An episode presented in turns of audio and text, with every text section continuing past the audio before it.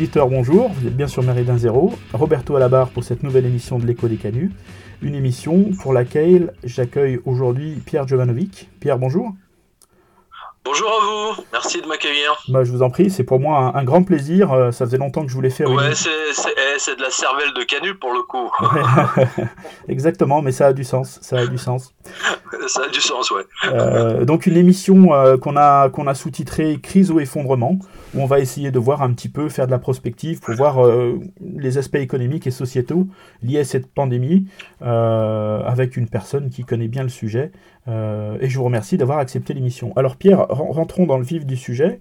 Euh, Macron a annoncé lors de sa première intervention télé euh, qu'il allait débloquer 300 milliards. Comment est-ce qu'il va financer tout ça? Euh, d'abord, c'est pas Macron qui, qui, qui enfin, euh, d'abord, il ne peut pas le financer. Euh, comme vous le savez, le, la France est déjà endettée à 100%. Et quand je parle de la France, c'est uniquement l'État. C'est-à-dire que c'est toutes les factures, si vous voulez, qui sont au nom de l'État français. Ça ne comprend pas les régions, les communautés de communes, euh, les entreprises, les ménages, etc. Donc, euh, de, donc, elle, enfin, il compte sur euh, sur l'aide de la, Banque centrale européenne euh, qui fait euh, en ce moment, qui fait littéralement de la cavalerie, c'est-à-dire qu'elle elle imprime de la fausse monnaie par quantité industrielle, voire nucléaire, oui, à vitesse supersonique comme la Fed. Et, et donc, euh, euh, c'est des grandes annonces, si vous voulez. C'est comme Sarkozy. Sarkozy avait inauguré cette, cette, cette politique de la communication qui consiste à dire dès qu'il y a euh, une manif, euh, un mécontentement, je vous débloque 200 millions. Vous voyez euh, et puis ensuite, par exemple, à l'époque, c'était, je je crois que c'était déjà le personnel de la santé. Et puis le personnel de la santé, au lieu de voir les 200 millions, il a vu 200 000 euros. Euh, et, et, un an plus tard, bah, il y avait les nouvelles élections, et puis les, les mecs, ils ont jamais vu les 200 millions. C'était la méthode Sarkozy, c'était de noyer le poisson avec des promesses qu'il ne, qu'il ne tenait jamais. Euh, et, Macron, ça va être exactement la même chose. C'est-à-dire que là, ils sont en train de, il est en train de, compter, si vous voulez, sur la Banque centrale européenne, mais malheureusement, il pourra pas compter euh, vraiment beaucoup dessus parce qu'il y a quand même euh, une quinzaine de pays européens, si vous voulez, qui comptent sur l'Union européenne, sur la planche à billets. Et les prioritaires, si vous voulez, c'est pas c'est pas les entreprises françaises. Je rappelle, c'est le marché financier. Hein, c'est-à-dire c'est le CAC 40, c'est le, DAX de, Francfort euh, et, ainsi de suite. Hein, et ça dure comme ça depuis 2008, hein, je, vous, le rappelle. Donc euh, la, Banque centrale européenne depuis 2008 ne fait que, euh, si vous voulez, elle ne fait que imprimer de la fausse monnaie. Alors au départ, si vous voulez, c'était maquillé sous des noms de, des abréviations TARP, enfin TARP c'était américain, des acronymes qui étaient de la planche à billets maquillée. Et, euh, et, à un moment donné, si vous voulez, ils étaient à court d'acronymes. Donc, à partir du 15 janvier 2015, la Banque Centrale Européenne a commencé à imprimer de la fausse monnaie à part quantité. À l'époque, c'était 80 milliards par mois. Euh, et euh, c'était la fameuse phrase du gouverneur de la Banque Centrale Européenne, Monsieur Mario Draghi, Dra, Dra, Draghi qui a dit Whatever it takes.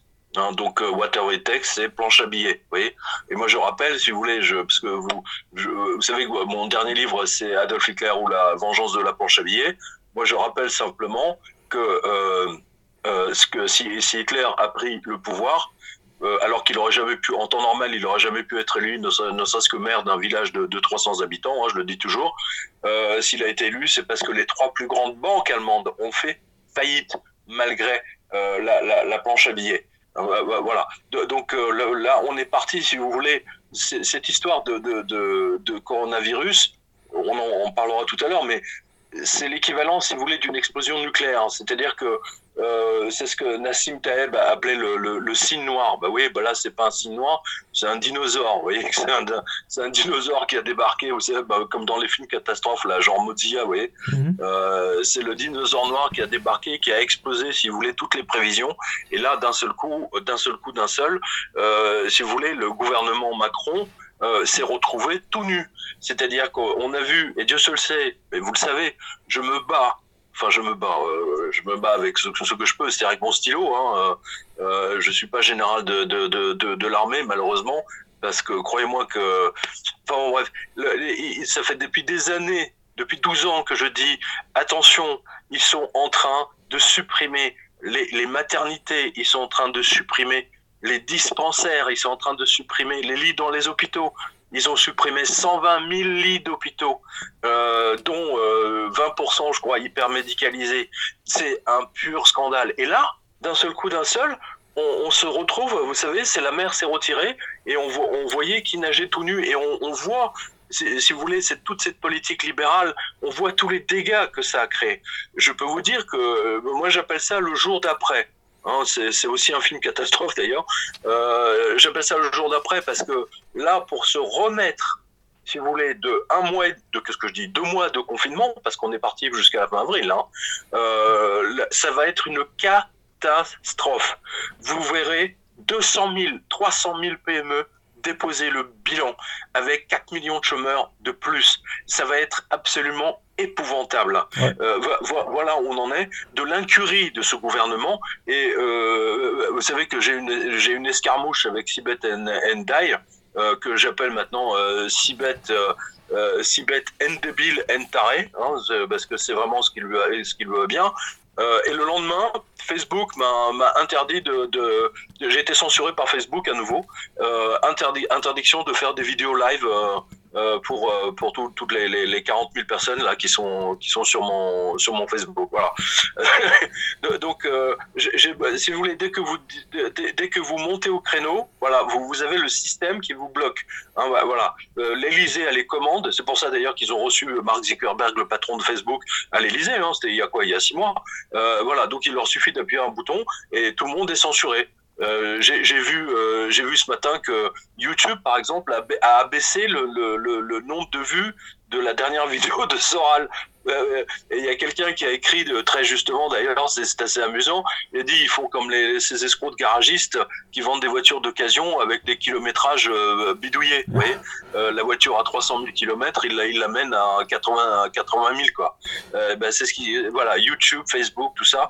Vous voyez, ils sont au service du gouvernement. C'est-à-dire que pour ne pas voir la, la, température qui est à 40 degrés, ils cassent le thermomètre. Voilà. Et il n'y a plus de température, il n'y a plus de malades. Le problème, si vous voulez, c'est qu'avec ce virus, tous les dégâts qu'ils ont fait, euh, que ce libéralisme a fait, et je, je... rappelez-vous les mecs comme euh, Bouzou, hein, euh, euh, que j'appelle Bozo, que, que, vous avez vu sur BFM et tous les mecs là, les, les, les économistes à, la, à, la, à deux balles, euh, qui vous expliquait qu'il y avait trop de services publics en France, etc. Euh, Agnès euh, Verdier-Molinier, hein, le, le, Lèvre en feu, euh, qui vous expliquait, euh, qui faisait même des appels aux dons dans le Figaro Magazine, et que le Figaro Magazine relayait en disant oui, oui, il y a trop de fonctionnaires, trop de, il faut, il faut nettoyer tout ça. En fait, ce que vous voyez, et je, terminerai là-dessus euh, sur cette question-là, ce que vous voyez, c'est ce que j'ai toujours dit, c'est que l'Union européenne est une fabrication américaine de toutes pièces. Bon, ça, c'est pas nouveau. Tout le monde le sait. Marie-France Garot le, disait depuis longtemps.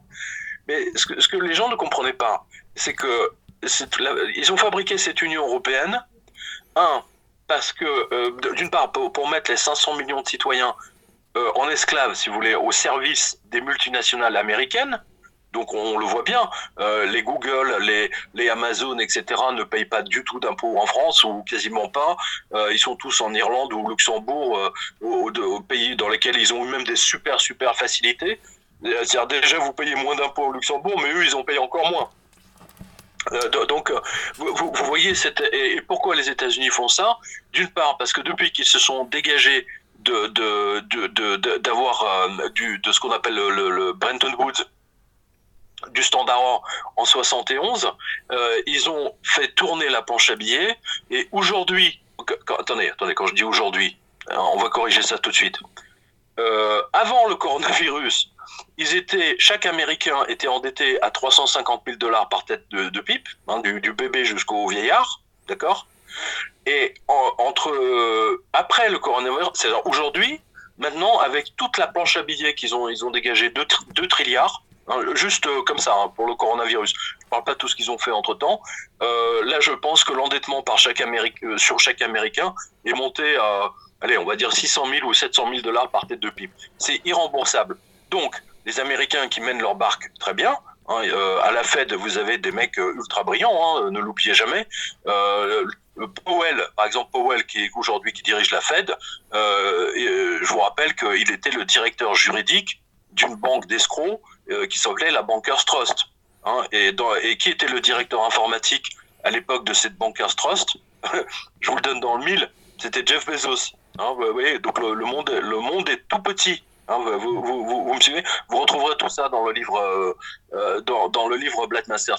Ce que je veux dire par là, c'est que la Fed, les Américains savent pertinemment qu'ils sont dans une situation inextricable et que leur seule solution, c'est de mettre 500 millions d'Européens de, de, en esclavage. Et ils ont une, excuse philosophique, on va dire, dans leur tête. Ils se disent, on a libéré euh, l'Europe avec nos morts, hein, avec nos soldats, l'Europe nous appartient. Voilà. Et une fois que vous avez compris ça, vous comprenez leur politique actuelle. Mais alors, deux, ça appelle deux questions, ce que vous venez de dire, euh, Pierre. La, première, c'est que euh, là, on n'est pas dans la même situation. Euh, Sarkozy, il a pu promettre ce qu'il voulait. Là, aujourd'hui, quand il dit à la télé personne ne fera pas hit, les gens, ils y ont cru. donc là, quand vous annoncez, je sais pas, 200 000 fermetures d'entreprises et 400 et 4 millions de chômeurs, ça va pas se passer, ça va pas se passer sans dégâts. Bah, c'est pour ça que je vous parlais du jour d'après. C'est pour ça que je vous parle du jour d'après. Écoutez, je vais vous donner une autre information parce que je pense que vos, auditeurs ne le savent pas. Enfin, les, les, personnes qui vont nous écouter ne le savent pas. Le, la, très très grande majorité. Euh, vous devez comprendre une chose. Euh, en France, nous sommes payés tous les mois. D'accord? Vous avez votre chèque euh, à la fin du mois, ou votre virement à la fin du mois. On est d'accord? On est d'accord. Voilà. Aux États-Unis, ça se passe pas du tout de la même façon vous êtes payé toutes les semaines. Vous êtes payé chaque semaine, chaque vendredi. Donc, euh, et aux États-Unis, vous n'avez pas de quand vous voulez quand vous voulez virer quelqu'un, euh, vous vous attendez pas à l'inspection du travail. Vous vous avez pas un, entretien préalable et puis un deuxième entretien avec les syndicats plus les lettres recommandées. Hmm. C'est fini. Vous êtes viré en, en cinq minutes. Vous êtes viré. C'est fini. C'est euh, vous prenez vos clics et vos claques, vos checks est terminé. Vous, vous êtes parti. Je vous rappelle qu'en l'espace de 15 jours là, il y a eu quasiment 10 millions d'Américains qui se qui sont inscrits au chômage qui ont perdu leur poste et ils sont tous armés jusqu'aux dents. Donc euh, je ne sais pas comment ça va se passer, mais a priori ça va pas se passer par des livraisons de fleurs, hein, ça je vous le dis. Et, Vous, voyez, vous comprenez maintenant pourquoi je vous parle du jour d'après?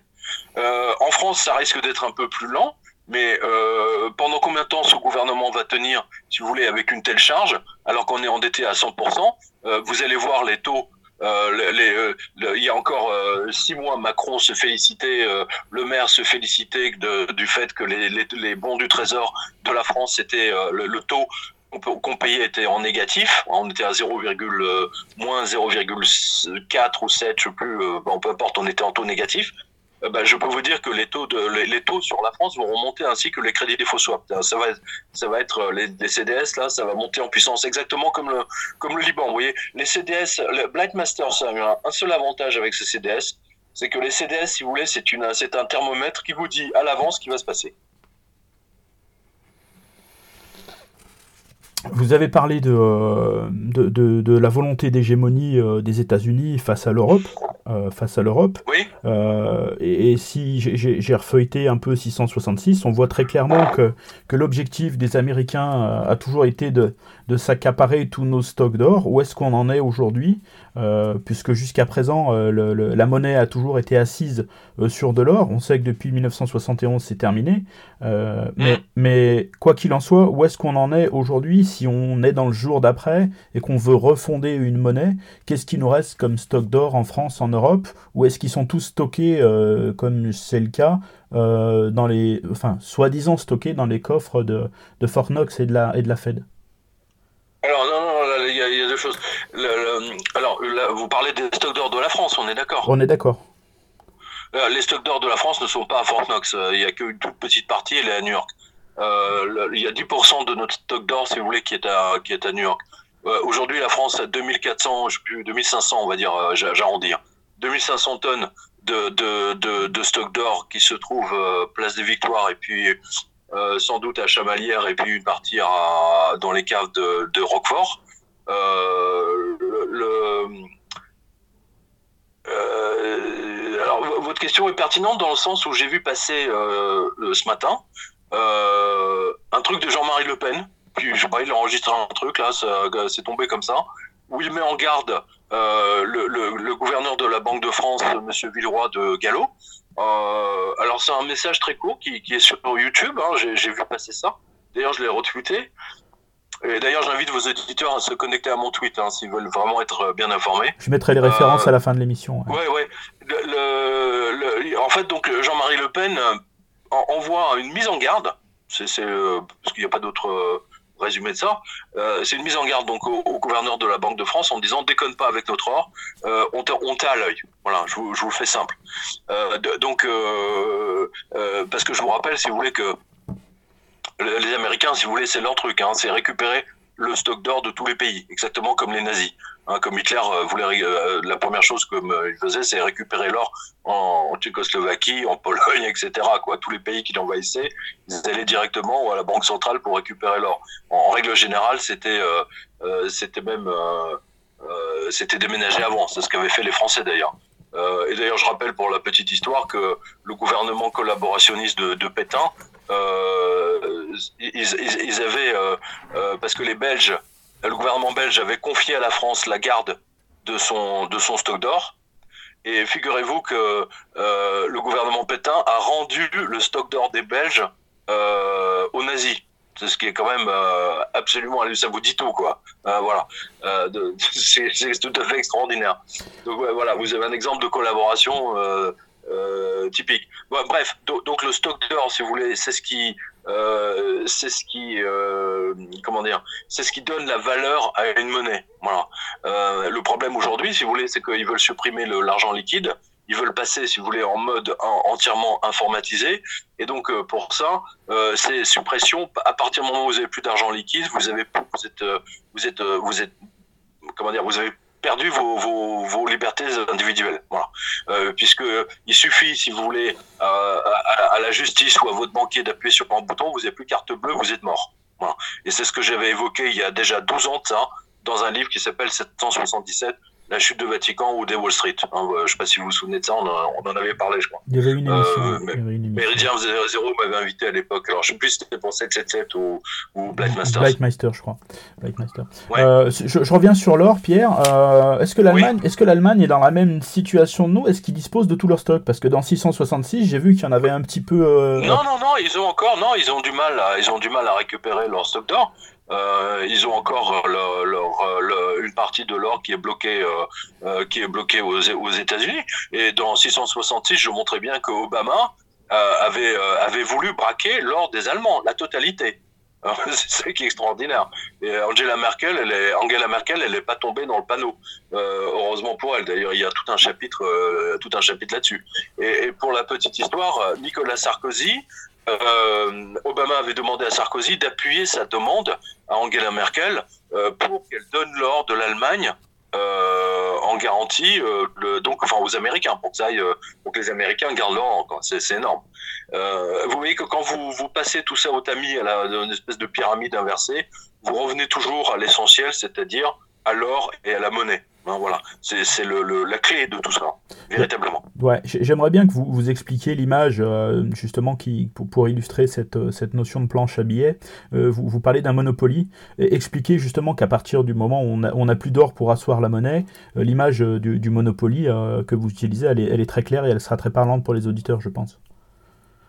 Bah, écoutez, le jeu du Monopoly, si vous voulez, a été inventé par un prof d'économie, je me, je me souviens plus je crois qu'il était de l'école de Chicago. Euh, en fait, il avait inventé un jeu euh, pour que pour bien faire comprendre à ses étudiants qui étaient en, première ou deuxième année d'éco euh, ce qu'était justement une société qui avait un monopole. C'est-à-dire que la fin du jeu, tout le monde, enfin, je veux dire, tout le monde se retrouve face à un monopole, c'est-à-dire à un joueur qui gagne la partie. Hein, voilà. Et, le, principe, si vous voulez, du jeu Monopoly, c'est-à-dire que vous avez une certaine somme euh, qui, vous avez tous les billets Monopoly qui sont, euh, bon, qui sont dans le jeu. On distribue tout ça, à, je sais pas, au sein, on va dire à 5, 4 joueurs ou 5 joueurs euh, qui sont autour du plateau.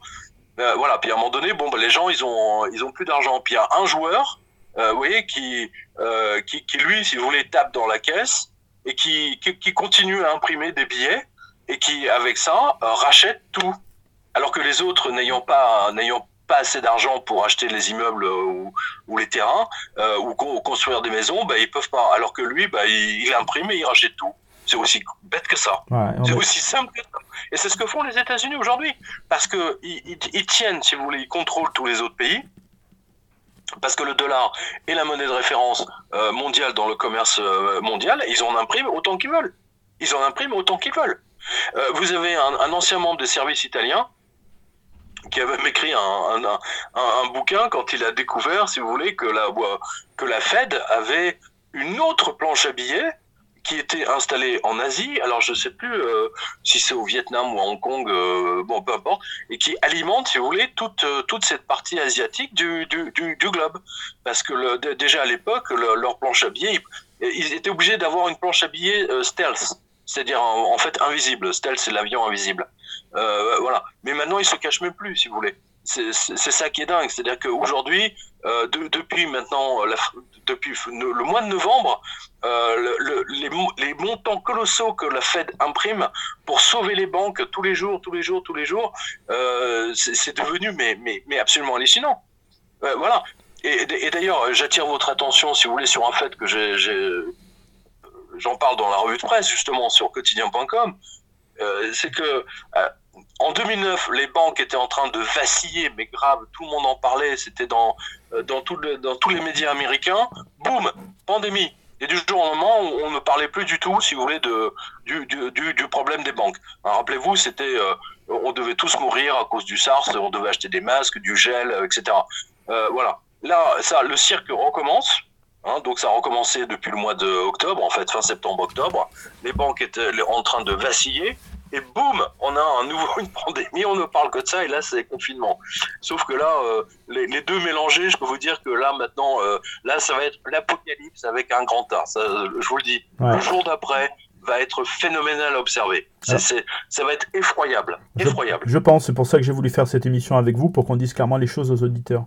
Euh, vous disiez tout à l'heure que les, les, banques étaient au plus mal euh, en octobre, et, c'est peut-être pas un hasard si, alors il y, a eu cette fameuse réunion de Davos, je pense que vous en avez entendu, où, euh, où, euh, où, où, ils ont mis en route un exercice de simulation de mise en place d'une pandémie mondiale. On était, je crois, le, le 13 ou le 15 octobre 2019 donc juste avant le premier, premier cas en Chine, donc euh, sans, tomber euh, le premier cas en Chine 18 octobre, le, premier cas en Chine qui est en novembre, est-ce que euh, pour, vous c'est quelque chose qui potentiellement n'est pas naturel, cette pandémie?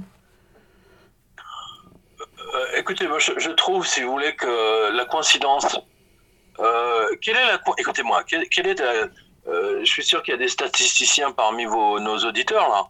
Euh, quelle est la probabilité, si vous voulez, qu'à chaque fois, en l'espace de 12 ans, qu'à chaque fois que les banques traversent une crise de liquidité absolument qui menace le banqueroute, tout le système financier, donc systémique, hein, je précise bien, en mode systémique, d'accord?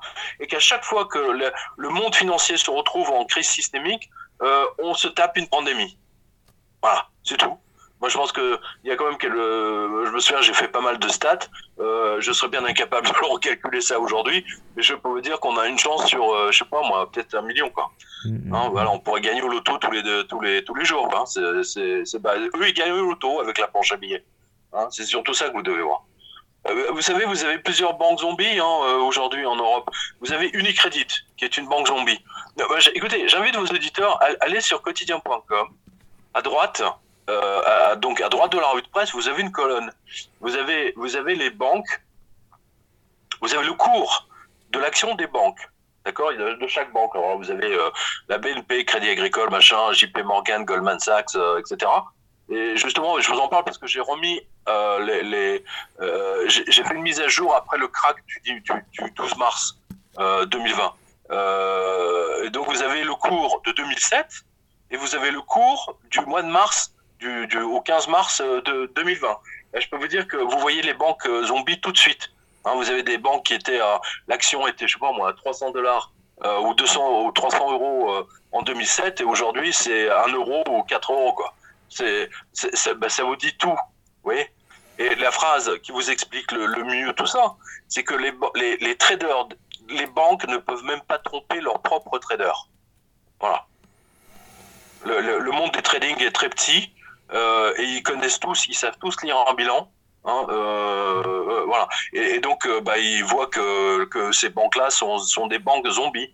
Et justement, toute cette crise de ce qu'on appelle de repossession qui a été déclenchée par la JP Morgan dès le mois de septembre, en fait, c'était à la base, c'est pour sauver la Deutsche Bank et la Commerzbank allemande. Ce sont des banques, si vous voulez, qui sont zombies. Euh, on sait que ce sont des banques systémiques. Euh, j'en parle depuis suffisamment longtemps. Euh, je peux vous dire que ce qui s'est passé là avec le coronavirus, là, là, là là, on va toucher des sommets, ça je vous le dis. Hein. Là, ils vont, ils vont en imprimer de la fausse monnaie, hein, puis en quantité industrielle. Hein. Ça va être extraordinaire à voir. Alors, parce qu'on n'a on pas fait le lien euh, forcément entre le, euh, les, banques privées et, le guichet de la banque, la Banque Centrale Européenne, mais à quel taux ils vont chercher, toutes ces banques, à quel taux elles vont chercher l'argent auprès de la Banque Centrale Européenne? À des taux zéro à des taux zéro, je vous rappelle, on est en taux négatif. Ils ont tellement imprimé de fausses monnaies. je, le dis depuis 5 ans maintenant. Dans l'histoire humaine, on n'a jamais vu des taux négatifs. Ça n'a jamais existé. J'ai vu, il y a une banque allemande, euh, c'est pas une banque en fait, c'est genre CTLM. Vous le trouverez sur ma revue de presse. Euh, qui fait un, qui, donc, donc qui propose aux Allemands un donc c'est on va dire le CTLM euh, euh, allemand. Euh, il propose un, un, prêt à la consommation de 1000 euros avec un taux négatif de 13, donc moins 13%. Je ne sais pas si vous voyez l'aberration. C'est-à-dire vous empruntez 1000 Hein, et, et, vous gagnez 130 euros quoi d'office. c'est complètement fou. mais ça, ça, ça, c'est en Allemagne justement. Les, prêts à la consommation en France, Pierre, ils sont pas à moins 13, hein, ils sont à combien aujourd'hui euh, Les prêts à la consommation bah, le, bah, Écoutez, si vous regardez le, site de CTLM, ils sont à 1, 1%. Ouais, enfin moi les pubs que je vois à la télé, c'est plutôt du 3-4, euh, voire des fois un petit peu plus. Hein, sur, Oui, euh, mais c'est des escrocs. Euh, c'est des escrocs, si vous voulez, parce que c'est ce que je voulais vous faire dire. Je, vous parle là, ce, que vous, ce dont vous parlez, c'est les, ceux de Cofidis, par exemple. Euh, mais sinon, le, euh, moi, je vous rappelle qu'on est en taux zéro depuis maintenant 4 ans. La preuve, c'est que Volkswagen allemand, Audi qui était qui est allemand, faisait des pubs sur toutes les chaînes françaises en proposant des taux zéro. Hein, voilà tout simplement. Euh, Aujourd'hui, ce sont les la banque centrale prête, si vous voulez, euh, aux, banques à 0 ou 0,1, enfin bon, euh, bah, peu importe, et les banques, elles, reprêtent aux, entreprises à 1, 2, euh, parfois à 4. Et les prêts à la consommation, c'est un peu plus cher. Voilà, c'est tout. Mais c'est c'est là où vous voyez cette, immense arnaque. Vous n'auriez jamais eu des taux négatifs si, si les banques centrales n'avaient pas imprimé autant. Le problème, si vous voulez, c'est que ça, ça nous emmène à la catastrophe directe. Et là, on y est. là, on y est. Là, je peux vous dire qu'on y est, on est en plein dedans. On y reviendra après parce que ce sera un des éléments de conclusion. Mais euh, je, reviens sur une des, une des mesures que le gouvernement français a, mis en place pour les entrepreneurs en leur proposant des, crédits à zéro. Et j'ai vu en, consultant un peu euh, tout ce que vous publiez que assez souvent ils sont refusés et qu'on leur propose des taux, des taux d'intérêt. Euh, vous pouvez nous en dire plus là-dessus parce qu'il y, y, y a, un gros mensonge d'État encore une bah, fois. Écoutez, c'est les annonces. voilà, là, là, encore, vous voyez les arnaques, si vous voulez, de Bercy. Euh, de, de, de, Monsieur le Maire qui a dit euh, aux entreprises nous allons vous sauver, tout va bien se passer, ne vous inquiétez pas, euh, on est là pour vous aider, etc. Euh, nous vous proposons un, un, prêt de la, de la BPI. et quand les, les, les, patrons de PME vont à la BPI, demandent, le, le banquier leur dit, bah, écoutez, non, bah, nous on a un prêt là, tenez, c'est du 4%, alors que la BPI est à, je sais plus, 1 ou 2. et en plus, ils demandent, la banque demande caution personnelle. C'est-à-dire qu'en cas de non-remboursement de prêt, ils vous prennent tout. Hein. ils vous prennent votre, votre immeuble, votre femme, euh, votre bagnole, euh, la, totale. Alors que le prêt du gouvernement français, euh, c'est le gouvernement français qui est caution, c'est pas vous. donc c'est une, encore une. là, vous allez, vous allez voir toutes les arnaques des banques qui vont se mettre en place. C'est énorme. C'est énorme. Ce sont les commerçants qui, vont payer le prix le plus cher. Moi, j'ai vu le cas d'un boucher euh, la, banque est en train de, le, de, de, de, lui dire oui. Euh, en plus, là, le banquier, vous voyez, il a, il a la main. Hein, vous êtes à la, votre, votre vie est entre les mains du banquier. C'est absolument criminel. Et donc, lui dit, euh, vous savez, je vous résume la conversation. Hein. Vous savez, monsieur, moi, j'appuie sur un bouton, vous êtes interdit de checker, vous êtes mort. le, boucher, le mec, il, il a fermé.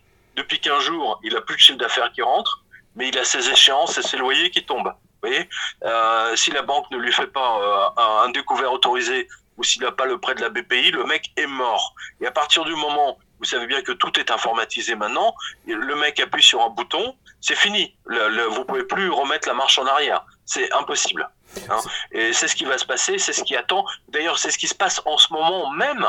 Vous avez des, milliers de commerçants qui sont interdits de checker parce que leur échéance est tombée, qu'elle a été refusée.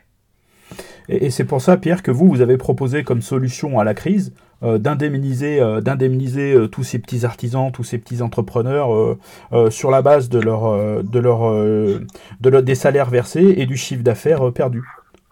Ah, absolument. Bah, écoutez, les, banques centrales impriment des trilliards pour sauver ces putes, ces putes de traders et depuis, depuis 2008.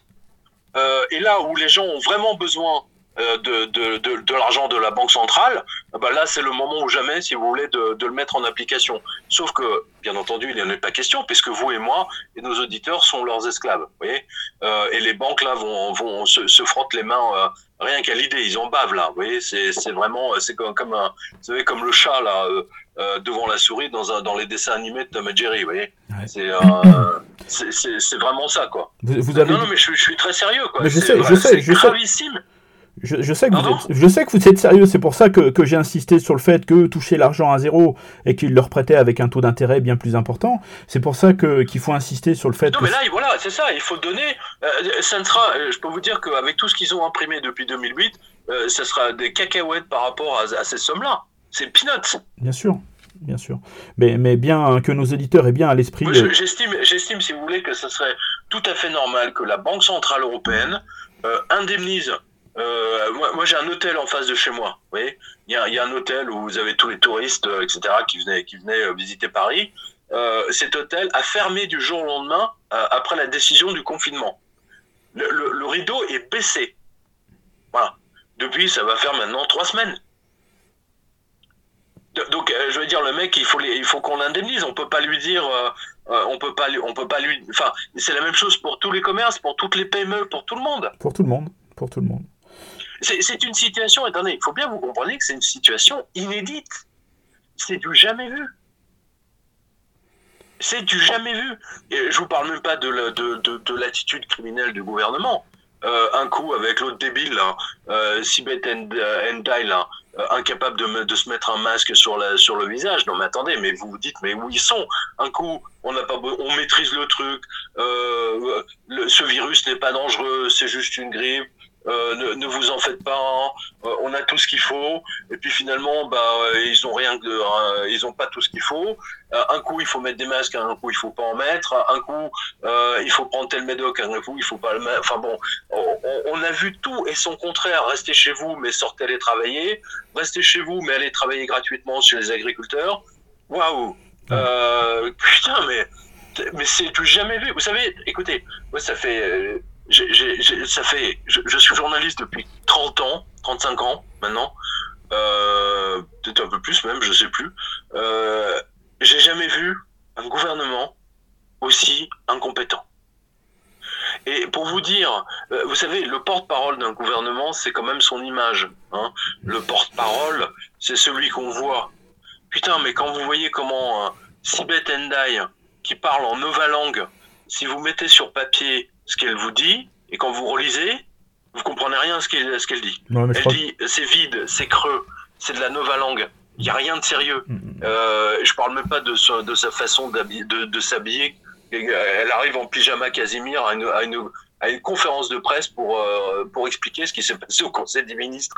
Je veux dire, euh, euh, c'est le pyjama party, quoi. Le, le, à l'Élysée, le, la, euh, le, les mercredis après-midi, quoi. Mais bah, c'est hallucinant. Pendant qu'on pendant qu'on parle, pendant qu'on parle de ça, Pierre, on parle pas de, on parle pas de l'essentiel. Je reviens, à, je reviens à ce que vous disiez. Donc, les, les banques avec leur fausse monnaie s'approprient les biens réels et et, et, et, là, euh, je pense qu'ils vont profiter euh, de la crise justement pour travertir les propositions du gouvernement d'avoir des crédits gratuits, donc pour permettre de gonfler, gonfler leurs actifs. Et je vais vous emmener à une question très précise sur les ratios prudentiels. Euh, quand on regarde le documentaire de, Paul Grignon, L'argent dette, on voit qu'au début, quand on a commencé à créer de l'argent, on était à 8 euh, euros prêtés pour 1 euro euh, réellement, enfin c'était des dollars à l'époque, pour un dollar réellement tenu en caisse. Quand Lehman Brothers a fait faillite en 2008, on était à 1 pour 40. Où en sont les banques françaises aujourd'hui? Non, Lehman Brothers n'était pas 1 pour 40, il était 1 pour 32. 32, d'accord. Déjà euh, est 1 pour 32. Aujourd'hui, bah, la Société Générale, elle est à, elle est à 36. D'accord. Ou 38, je ne sais plus. Enfin bon, elle, elle, est en faillite, c'est tout. tout à l'heure, je vous parlais de la colonne. Euh, je ne sais pas si vous pourrez la montrer éventuellement, euh, faire une photo et, la montrer dans, dans le montage là, de notre interview. Mais euh, ça mériterait effectivement, parce que je pense que là, vos, vos spectateurs, vos éditeurs pourront voir effectivement le, le cours des actions euh, de, de, 2007 par rapport à aujourd'hui, quoi. C'est effrayant. Hein, voilà. Euh, en ce qui concerne, euh, et puisque vous parliez de, des réserves, je vous signale que Christine Lagarde, il y a trois semaines, la première chose qu'elle a faite, c'est libérer. Alors déjà que les banques françaises n'avaient pas grand-chose comme comme comme réserve fractionnelle, on va dire. Hein, je redonne à nouveau cet exemple, la réserve fractionnelle, pour que les gens comprennent bien. Parce que ça ne sert à rien d'utiliser des mots compliqués alors qu'il y a des images très simples. Hein. C'est la piscine de Picsou. Voilà. Quand la piscine de Picsou est remplie de pièces d'or, la réserve fractionnelle, elle garantit la banque contre tout, y compris les tremblements de terre. D'accord? En revanche, aujourd'hui, la réserve fractionnelle des banques françaises, euh, bah, il y a quelques piécettes. Euh, on va dire qu'il y a, y a 2 cm d'eau dans la piscine de Picsou. Et je pense que là, l'image est assez forte que tout, pour que tout le monde comprenne. Et donc, Christine Lagarde a dit. non, mais on n'y croit pas, quoi. Elle a, elle a libéré même, cette, cette, euh, même ce matelas-là, ce matelas pourtant pas épais. Hein. Euh, elle a libéré les banques, elle leur a permis de prêter même leur matelas. Ah. C'est-à-dire qu'ils n'ont plus, eh ils ont plus besoin d'avoir de réserve fractionnelle? Exactement. voilà, bah oui, c'est ça. Ouais, bien sûr. Ils en sont là, hein, je sais pas si vous réalisez. Non, mais je réalise bien, c'est pour ça que j'ai voulu absolument faire cette émission et vous donner la parole. Alors, euh, on va revenir à l'exemple chypriote, parce que c'est un des derniers en date. Euh, et puis il y a eu des conséquences lourdes quand il y a eu la crise de, 2008. Non, le, dernier en date, c'est le Liban. C'est le Liban, mais euh, il, est un peu différent, on y reviendra après si vous voulez, mais du coup, le, dernier qui nous concerne, nous, plus directement européens, c'est ce qui s'est passé à Chypre. Et à Chypre, ils en ont profité pour mettre en place des mesures de taxation sur les comptes qui avaient plus de 100 000 euros. Alors, c'est pas une taxation, euh, attention, c'est du vol. c'est pas pareil. D'accord. Vous faites rire. oui, en fait, c'est du c'est un vol, mais déguisé en taxe. Euh, vous savez, ça fait, ça, fait, ça fait penser à une scène du film Barry Lyndon. Je ne sais pas si vous avez vu Il y a longtemps. ce film de, de Stanley Kubrick. Ouais. Euh, c'est une, c'est une adaptation d'un livre remarquable de Thackeray. De Euh, le, euh, à, un, moment donné, vous voyez euh, Barry Lyndon, et il est en train de traverser la campagne, la campagne anglaise, et puis vous avez un, un, bandit de grand chemin, c'est le cas de le dire, qui le braque. Et Et le bandit lui dit, cher monsieur, je suis absolument navré, mais je suis dans l'obligation absolument désolante de vous dépouiller. Veuillez avoir l'obligeance de me remettre mon bien. vous savez, euh, avec un langage très, très, très royal, très anglais, euh, très poli, mais euh, avec quand même le revolver sur la tempe, quoi. Donc c'est bah, ce qui s'est passé à Chypre, hein, voilà. Euh, c'est ce qui s'est passé à Chypre, c'est-à-dire que tout ce qui était au de 100 000, euh, bah, indice niqué, voilà, terminé. Euh, j'y étais à Chypre, hein, euh, j'y étais à ce moment-là, je sais pas si vous... D'ailleurs, j'en profite pour remercier tous les lecteurs de la, de la revue de presse, parce que, vous savez, c'est toujours eux qui financent mes reportages, qui me permettent d'aller effectivement là, où c'est chaud, enfin financièrement parlant, quoi. Pour ah. les gens normaux. Hein, je parlais des gens, des gens normaux, je parle pas des traders. Hein. Ça bah, va de soi. Euh, ah. donc les Chypriotes, euh, effectivement, bah, tout ce qui était euh, au-dessus de 100 000, voilà, ils ont, ils ont pris. Mais c'est ce qui va se passer en France. Hein. je vous rappelle que c'est marqué sur votre relevé de, de banque, j'en parle depuis 10 ans maintenant. c'est marqué sur votre relevé bancaire. Au-dessus de 100 000, si jamais on fait faillite, c'est pour votre gueule. Voilà. Chypre n'était que l'inauguration de, de, tout ça. Voilà. C'est pour ça que je voulais le prendre comme exemple, parce que ça a été déjà. Bah, c'est un, un, bon exemple, en effet. C'est un exemple européen. Et, vous disiez que, que, cette mesure est un aveu en soi de la fragilité des banques et, et qu'il y a autre chose qu'on n'a pas vu passer euh, en France et en Europe, mais tout le monde l'a senti, mais sans trop comprendre pourquoi. Euh, c'est que les frais de compte ont, ont été, euh, ont augmenté de manière sensible sur les comptes courants, simplement pour refinancer les banques. Non, attendez, quand vous parlez de sensible, attendez, moi j'ai le chiffre exact. Entre très précisément 2008 et aujourd'hui, l'augmentation a été de 1010%. 1010%. J'ai bien dit 1010%. 1000, on va dire. Allez, on va simplifier. 1000%. Voilà. C'est-à-dire que vos frais, entre 2008, vos frais, vos frais bancaires, et aujourd'hui, vous payez, euh, vous payez 1000% de plus. Euh, bonjour chez vous, hein, comme on ouais, c'est ça, c'est ça. Mais du coup, est-ce qu'on risque de vivre euh, très très prochainement, euh, dans ce jour d'après qui arrive à grands pas, comme ont vécu les Chypriotes, des sommes limitées aux retraites distributeurs automatiques? Bah, Vous l'avez déjà, moi j'ai tout, j'ai tous les lecteurs qui m'écrivent en ce moment. Je, pas plus tard que avant qu'on se téléphone, vous voyez, j'ai reçu un, mail d'un lecteur qui me, qui me disait qu'il ne pouvait pas retirer euh, plus de 100 euros maintenant. Euh, il a essayé. Les banques sont en train de limiter les retraits à max. Euh, bah, vous savez, quand j'ai fait ma, ma, revue de presse, quand pas ma revue de presse, quand j'étais interviewé par Martial Bill sur TVL fin janvier en revenant du Liban, j'ai dit que la, situation française était similaire finalement à celle du Liban. Bah, je pensais pas que deux mois plus tard, on allait le vivre. Alors, il y a des gens, si vous voulez, qui sont dans différentes banques, mais je peux vous dire que tous ceux qui sont euh, euh, hier soir, c'est une, une lectrice qui m'a écrit. Elle m'a dit, euh, moi, monsieur, j'ai 20 000 euros sur mon compte.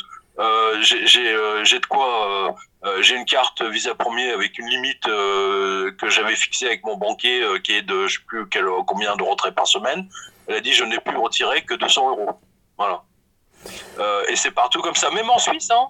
Pas, qu'en France. Hein. J'ai des lecteurs en Suisse euh, ils me disent, moi je suis à l'UBS, euh, je, je, là, de cette semaine, j'essaie à peine si j'ai pu retirer 300 francs suisses. Et, attendez, c'est pas fini là, on est qu'au début. Hein. Le confinement va continuer jusqu'à fin avril. Hein a priori. Hein. Au minimum, enfin, moi, moi, moi j'ai une information sur la, grippe espagnole. Euh, il y a eu trois vagues successives. La Chine est en train d'essuyer la, la, seconde. Euh, nous, on n'a pas attaqué la première. Donc, euh, si, si l'histoire se répète, trois vagues de confinement, à mon avis, on y est pour bien plus longtemps que ça. Le, le, oui, mais enfin, je vous rappelle qu'il n'y a pas eu de confinement à l'époque de la grippe espagnole. On est d'accord, mais. L'économie n'a pas été arrêtée. C'est vraiment une première mondiale, hein, je vous le dis. Hein. C'est vrai. On a deux premières mondiales ici. Je ne sais pas si vous réalisez. Euh, on a une première mondiale qui est les taux négatifs. Hein, j'en parle depuis suffisamment longtemps en disant attention, ça va amener les banques à leur faillite parce que leur modèle économique est mort. Hein. Moi, je vous rappelle que euh, je sais pas, j'avais 20 euh, ans, je me, mon père, euh, il avait un emprunt, il était à 18%. Je sais pas si vous réalisez, 18%. Ah c'est énorme. Et tout le monde, à l'époque, tout le monde trouvait ça normal parce que, le, euh, parce que les salaires étaient indexés sur l'inflation. Alors, euh, ils sont en train de tout faire pour. Euh, on va y revenir à l'inflation aussi. Et là, attendez, je, finis. Et la, deuxième première, si vous voulez, c'est arrêt total de l'économie. Hum, hum, hum. Là, on est dans l'apocalypse de Jean. Hein. Je sais pas si vous réalisez. Hein. On a une fin de période. Dans l'Apocalypse de Jean, vous avez un passage, euh, vous avez un passage très clair qui dit que tout le commerce s'est arrêté. Voilà. Kali Yuga, la fin d'une époque. Je pense qu'on est en train de, rentrer dedans. Bah euh, voilà, ben, c'est euh, ce, bah, justement, je parle du Kali Yuga dans mon livre 777 et, et Notre-Dame euh, Notre-Dame de, de, de, de l'Apocalypse, parce que c'est effectivement, c'est la fin d'une ère. Là, on vit la fin d'une ère. C'est très, très clair. Vous avez tout résumé. Euh, alors, je vais refaire une petite, un petit retour sur le Liban. Euh, parce que le, les problèmes financiers du Liban arrivent quand même euh, au moment où il y avait une situation géopolitique tendue là-bas. Euh, on, a, on a senti qu'il y avait des tentatives de, de déstabilisation de ce pays parce qu'il soutient l'Iran. est-ce que est-ce qu'on peut y voir un lien Non, attendez, c'est pas tout. Attendez, c'est pas tout le Liban qui soutient le. on est d'accord. On est d'accord. non, il y a que le Hezbollah. c'est pas pareil. Hein. Oui, mais il y, y, a justement un consensus unitaire qui fait que. Non, il n'y a pas de consensus justement. Euh, l'équipe à Hariri, le, premier ministre, euh, le enfin fils, hein, euh, lui, il était saoudien, hein, enfin on peut dire pro-saoudien. Hein, voilà, donc comme les Saoudiens haïssent les, les, les Iraniens, parce que les deux vendent le pétrole, donc les Saoudiens, ça les arrange bien que les Iraniens ne puissent pas vendre leur pétrole, et vous, vous pensez bien. Hmm. donc vous avez déjà... Mais attendez, à la limite, c'est pas le problème le, problème en, au Liban, si vous voulez, c'est que c'est tout, c'était un pondi, c'est un système pondi bancaire, et ils sont les, ils sont les victimes. Ils ont continué ce pondi depuis des années, alors que dès 2008, ils auraient dû mettre de l'ordre quand lors de l'explosion de, tout le système financier euh, du, 29 septembre 2008. Et là, maintenant, ils sont en défaut de paiement. Bah, vous voyez, moi, je, l'avais annoncé, j'avais dit à Martial Bild sur TVL, j'ai dit, écoutez, je, leur donne je, leur, je, leur, donne à peu près un mois pour faire euh, des défauts de paiement. Euh, 7 chances sur 10 pour qu'ils fassent des fautes de paiement. Bah, voilà, bah, c'est ce qui s'est passé. Et ils l'ont fait un samedi pour passer sous le, sous le radar. Et pas un 15 août. Et aujourd'hui, les gens ne peuvent même plus. Euh, je veux dire, je sais pas comment ils font, Liban, ça je vous le dis. Hein.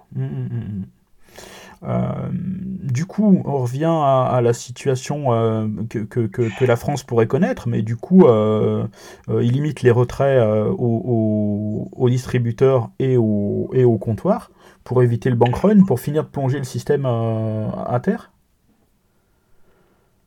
J'ai pas compris là. au Liban. Je ne vous ai pas entendu. Attendez, répétez la question. Ouais, je disais. Au, Liban, au Liban, ils ont ils ont réduit les, les retraits d'espèces. Euh, et en Europe, ils sont en train de faire la même chose pour, euh, pour éviter le coup, de, le coup, de, grâce que serait un bank run euh, Ils veulent éviter le bank run, mais tout ce qu'ils vont déclencher, c'est le bank run, justement. D'ailleurs, pour vous donner une idée, là, ils ont tellement peur que la banque postale, qui distribue, si vous voulez, les minima sociaux aux gens bah, dès lundi, là, je crois que ça, dans certaines régions, ça a commencé euh, euh, aujourd'hui, samedi, euh, dans les dans les dans les postes.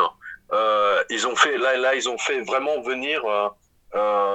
ils ont ils ont fait venir des, des, des comment dire des vigiles pour le mettre devant la poste. c'est dingue. c'est dingue parce que parce que les gens veulent retirer plus de liquide et, et qu'ils ne leur donnent pas. C'est tout. Ça leur est refusé. C'est leur argent et on leur refuse de leur donner.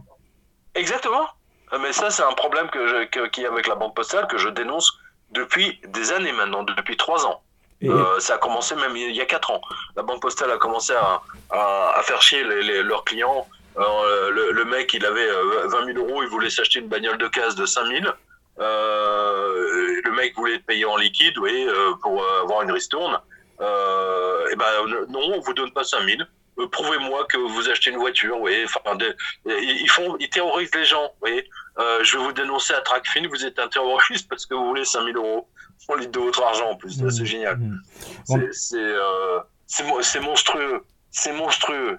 Ce qu'on vit là, c'est absolument monstrueux. C'est tout ce que je peux vous dire. Une guerre contre le liquide pour sauver le bilan des banques, c'est ce que vous avez dit dans un autre Exactement. Ouais, c'est Bien sûr. Euh, bah, écoutez, à partir du moment, ça aussi je l'explique régulièrement dans les vidéos, à partir du moment où vous déposez votre argent, votre salaire tombe sur votre banque, votre banque est propriétaire de votre argent déjà avant vous. D'accord? Donc, c'est n'est pas vous qui touchez votre salaire le premier. C'est votre banque. Voilà. Euh, deuxième chose, vous voulez, euh, je sais pas, en admettant que vous gagnez 3000 euros, vous voulez retirer 3000 euros, euh, ils vont vous dire, ah, monsieur, c'est pourquoi faire.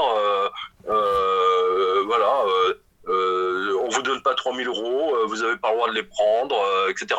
Donc vous êtes esclave de deux choses, c'est-à-dire que vous travaillez pour votre votre employeur et vous travaillez ensuite en même temps pour la banque qui garde votre argent. C'est-à-dire vous avez le droit de dépenser juste le minimum pour vos pour vos trucs, euh, pour vos courses habituelles.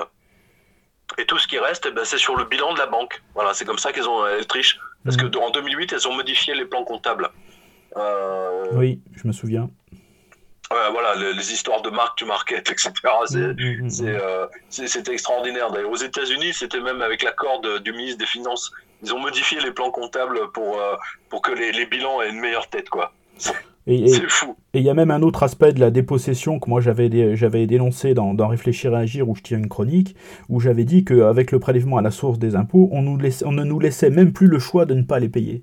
C'est-à-dire que l'État se servait avant nous, avant même qu'on puisse nourrir nos enfants.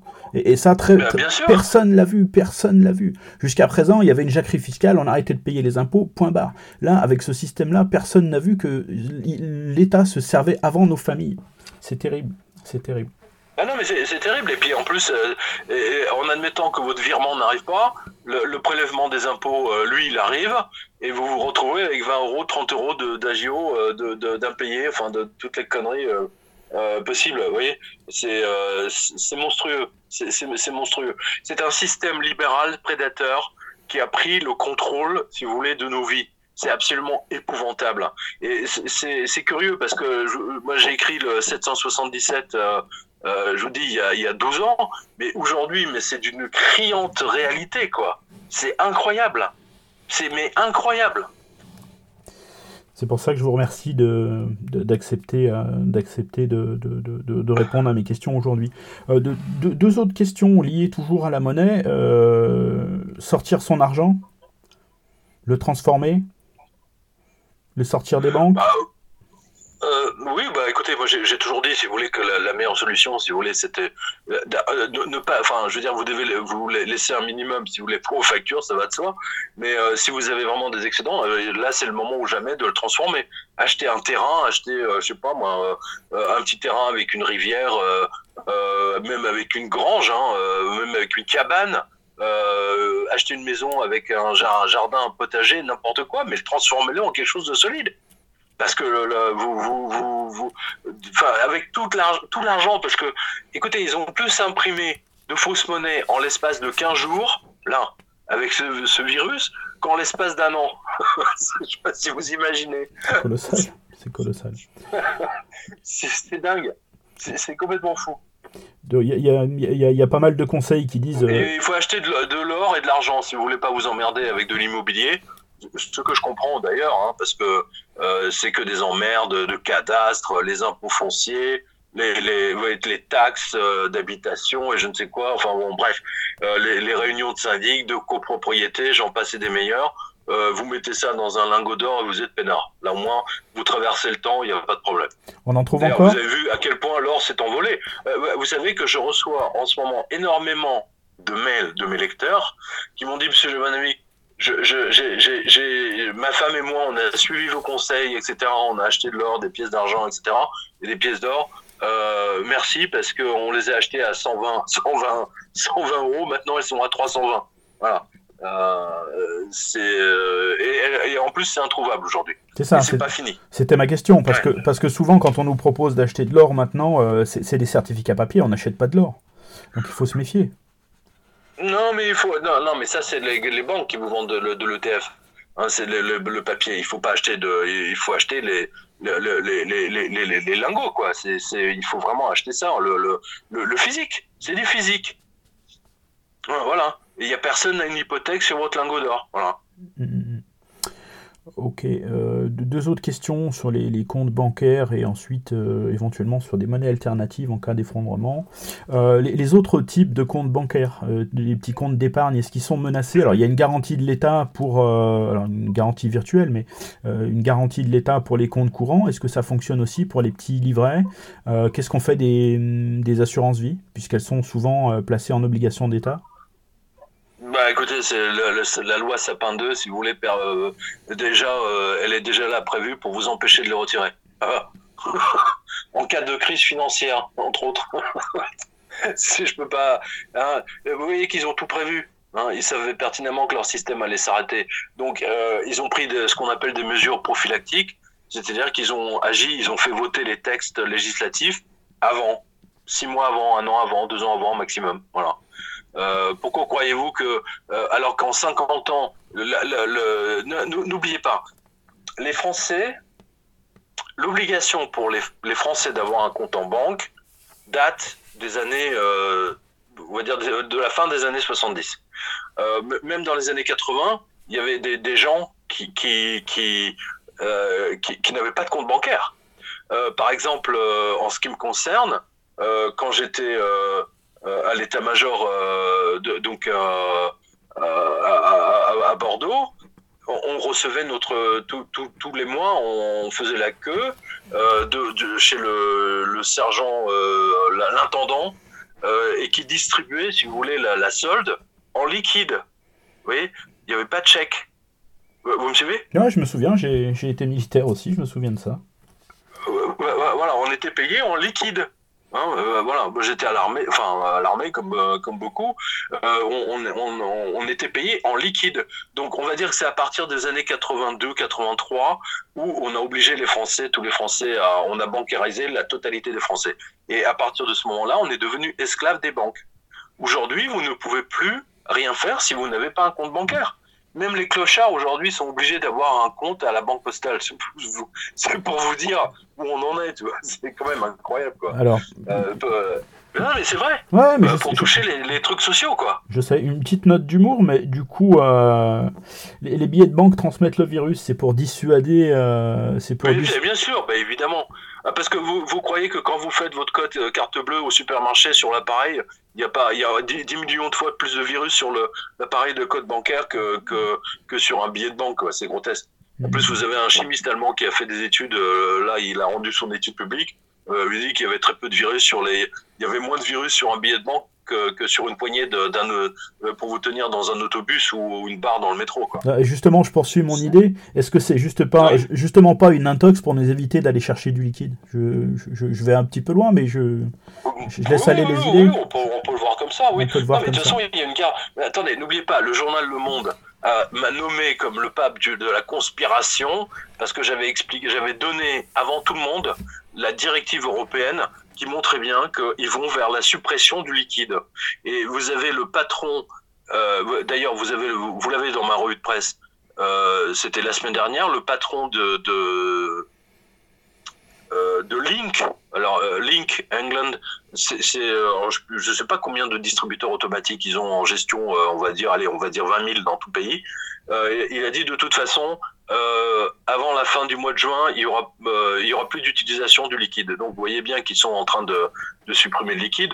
Et dans mon livre 777 que j'avais publié, je, je vous l'ai dit, il y a 12 ans, je donnais déjà la parole au, vice-président de Visa, donc la carte de crédit, euh, qui expliquait que viendra un moment donné euh, où il vous coûtera plus cher de, de, de, de, payer en liquide que de payer avec votre, avec votre carte Visa.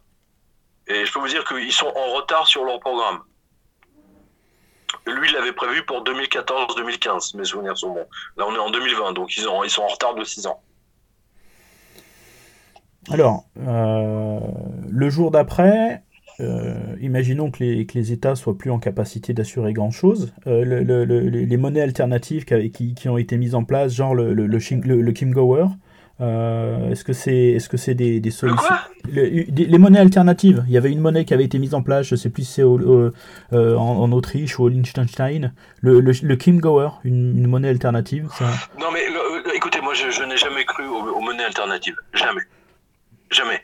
Euh, pour moi, la monnaie alternative, c'est une arnaque encore pire que, que, que la, la, la, monnaie euro. je, là, je, je, vais être extrêmement clair avec vous. Voilà. Le, les monnaies alternatives, c'est de la crotte en papier. Voilà, tout simplement. Je n'y crois absolument pas. Euh, la, la, monnaie alternative n'intervient que la, lorsque il n'y a plus de monnaie. C'est-à-dire que quand une monnaie s'effondre. Mais c'est mon, le cas. C'est mon propos. Laissez-moi finir. Je, juste, c'était le cas, si vous voulez, sous la Révolution française euh, quand les assignats ne valaient plus rien, hein, c'est-à-dire on est en, en, en, 17, en 1802, euh, 1700, euh, pardon, qu'est-ce que je raconte euh, 1792, hein, 1792, 1793, euh, le, le, ce qui a remplacé la, la, la, la monnaie, c'était les boutons de vareuse militaire. Voilà. Hein, parce que les gens n'avaient plus du tout confiance. Pour ceux qui n'avaient pas de, pour ceux qui n'avaient pas de pièces d'or, pas de pièces d'argent, euh, ils ne pouvaient que, que dealer avec euh, avec des, des, des, des, des boutons. Et on appelait ça d'ailleurs des boutons de confiance. Voilà, des boutons de confiance. C'est-à-dire que les gens s'étaient engagés à remplacer les, boutons de confiance par des, pièces d'argent. bien entendu, ça s'est pas fait. Vous avez quelqu'un, vous avez Edgar Faure qui a fait un, très très bon livre là-dessus. Hein. Il, était très très bon en, dans tout ce qui était finance, etc. Il avait même écrit un autre livre qui s'appelait La banqueroute de l'eau, de John Law, euh, donc bien avant la, Révolution française. je, ne crois absolument pas aux monnaies alternatives, c'est une arnaque pure et dure. Non, mais sauf en cas d'effondrement, on est bien d'accord. À un moment, il faut bien mettre en place un système de troc d'une manière ou d'une autre. Oui, oui, mais c'est un système de troc qui se met naturellement en place. Je veux dire, on pourrait. Euh, alors, attendez, euh, parlons, parlons de sexe. Hein. je, je, vous parlais de sexe. Moi, je suis très, euh, je suis, je suis, comment dire, très attaché au truc des années 60 des banilons. Vous voyez, je vous rappelle que quand les Américains, si vous voulez, ont pris Berlin pendant deux ans, hein, en donc 45, 46, 47, le, les, les banilons était une monnaie d'échange en Allemagne, mhm. au même titre que les cigarettes euh, et, les, et, les, et, les, comment dire euh, et les plaquettes de chocolat. Ok. Voilà. Il faut se mettre à penser différemment. C'est une monnaie alternative. Il faut, il faut se mettre à penser différemment dès, à présent. Euh, voilà, c'est ça le truc. Alors, euh, j'ai une autre question. malgré, malgré toute cette création monétaire, euh, on n'a pas encore besoin de brouette pour aller acheter son pain. Pourquoi? Bah, C'est ce que je vous ai dit tout à l'heure, les taux négatifs. Hein. on est dans l'inverse. On est exactement dans l'inverse. N'oubliez pas, euh, ça j'ai déjà dit plein de fois, les mecs qui sont à la Fed ou la Banque Centrale Européenne, c'est des mecs qui ont euh, bac plus 20. Donc, ils connaissent l'histoire. Donc, ils se sont dit, nous, on est super intelligents, on a bac plus 20, on connaît l'histoire, donc on va pas la répéter, on va pas faire une hyperinflation. Et qu'est-ce qu'ils ont obtenu? Exactement l'effet inverse. Parce que dès que vous imprimez de la fausse monnaie, même si vous voulez contrôler le truc, à un moment donné, euh, si vous voulez, c'est comme l'eau qui, s'écoule à toute vitesse. Vous avez beau essayer de, de mettre des sacs de sable, l'eau finit par s'infiltrer ailleurs. Voyez, elle va faire le tour de la maison et elle va s'infiltrer ailleurs là où vous le voyez pas. Et à un moment donné, vous vous retrouvez que votre cave est inondée. Euh, mais là où vous avez les taux négatifs, ça fait quand même, euh, je sais pas, 6 ans, 7 ans qu'on est en taux négatif. Et le taux négatif est un truc destructeur. Ça détruit la totalité des montants qui sont en banque ça, touche des trilliards de dollars, d'euros. Vous avez même une banque allemande qui a mis en place le taux négatif euh, dès le premier euro. Au début, ils vous ont dit bon, euh, tous ceux qui ont un million, on va les taxer, hein, parce que la, Banque centrale européenne est en négatif. Euh, ensuite, ils ont dit tous ceux qui ont 500 000. Ensuite, ils ont dit tous ceux qui ont 200 000, 100 000. Et puis maintenant, vous avez la banque, la Wolf, Wolf, je sais plus quoi, euh, la, Volksbank Ryzen, je sais pas quoi, euh, ils vous taxent dès le moindre euro de dépôt. Voilà, dès le premier euro. Vous avez les taux négatifs, c'est le contraire de l'hyperinflation. Mais que, quel que soit le sens que vous le prenez, dans lequel vous le prenez, c'est un truc destructeur, totalement destructeur. Donc c'est destructeur. Là, là, là, pour les, là, pour les auditeurs que ça intéresse, là, là, franchement, là, j'ai enfin, écrit un livre que vous, vous connaissez. Hein, c'est Adolf Hitler ou La vengeance de la planche à billets. je, montre l'étendue du désastre. Hein, et à nouveau, que Hitler n'aurait jamais pu prendre le pouvoir si les trois plus grandes allemandes, banques allemandes n'avaient pas fait faillite. Euh, voilà. Et, est-ce que l'inflation financière, alors à part par, par cet aspect de... Attendez, attendez. Aujourd'hui, l'inflation, la vraie, elle est à 6%. D'accord La vraie inflation, elle est à 6%. Fruits, légumes, machin, tout ce que vous C'était ça ma question. Les, trucs de base. Hein, on est d'accord. Bon, bah, déjà, le, taux d'intérêt de la Banque euh, centrale européenne, on va dire, le taux, le taux directeur, ce qu'on appelle le taux, est à zéro. Donc, qu'est-ce que vous avez? Bah, Vous avez moins 6. Voilà. Bah, et, en plein dans ta gueule, comme euh, euh, les pauvres, hein Mort aux pauvres. Bah, c'est à ça que je voulais en venir en fait, en disant est-ce que, est -ce que cette inflation financière a un impact sur l'économie réelle? Parce que derrière, on a une mondialisation, une spéculation euh, sur, sur, les matières premières, etc. Et le rôle, l'unique rôle de la BCE, c'est de maintenir un taux d'inflation inférieur à 2% par an. Donc, euh, euh, donc le, le, rôle de la mais BCE... mais c'est grotesque Mais attendez, c'est ce qu'a dit Mario Draghi justement dans ça, quand, il a, quand, il a fait sa, sa, son pot de départ à la Banque Centrale Européenne. Hein, il s'est drapé dans sa, dignité en disant euh, j'ai maintenu, j'ai réussi à maintenir l'inflation à zéro. Pauvre con, on est en taux négatif. Et pas un n'a eu les couilles de lui dire mais enfin, vous, vous avez vu ce que vous avez fait? On a les taux négatifs, ça n'a jamais existé dans l'histoire. Même Caligula payé à 10%, 8% quand il faisait des emprunts à ses usuriers. Mais, mais vous, vous, allez voir où, où, je veux en venir, c'est sur le, la destruction du pouvoir d'achat des ménages. Parce que avec une, une inflation euh, négative qui détruit ce qu'on a en banque et des prix qui augmentent, forcément, le salaire qu'on a, euh, bah, il suffit plus. Ah oui. Et, et, et, bah, ça... C'est ça, c'est ce qui a donné les gilets jaunes.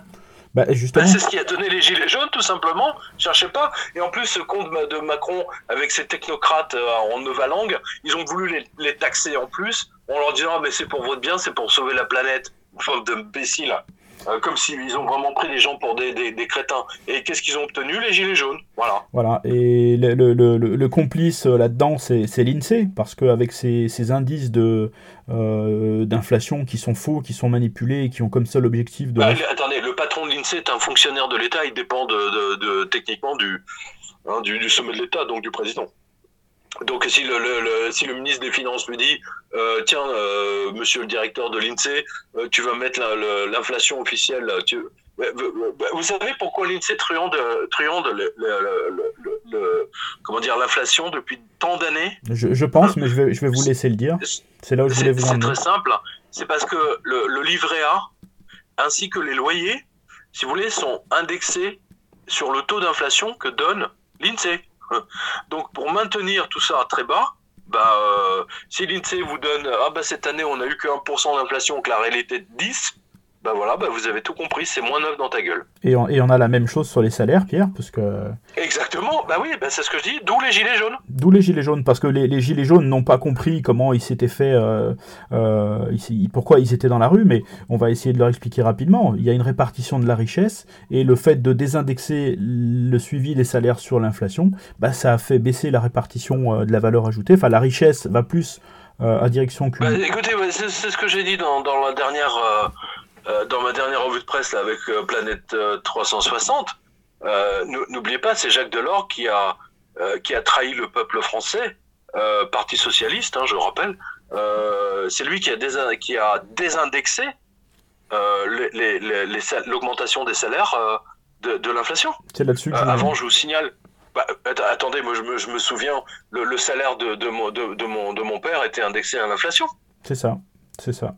Et le, le, vôtre aussi, celui de nos, enfin peut-être pas de tous nos éditeurs parce qu'ils sont plus jeunes, mais euh, je, je, je, veux dire, moi je, je me souviens qu'on était tous indexés sur l'inflation, c'était aussi simple que ça. Allô? Oui, je, je, je mettais en, en silencieux des notifications. Euh, c'est là-dessus que je voulais en arriver en fait. C'est qu'effectivement le pouvoir d'achat a été laminé là-dessus et ils ont fait pareil sur les pensions pour faire baisser les pensions en arrêtant d'indexer. Euh, donc Exactement, mais vous avez tout compris, c'est pour ne pas payer les retraités.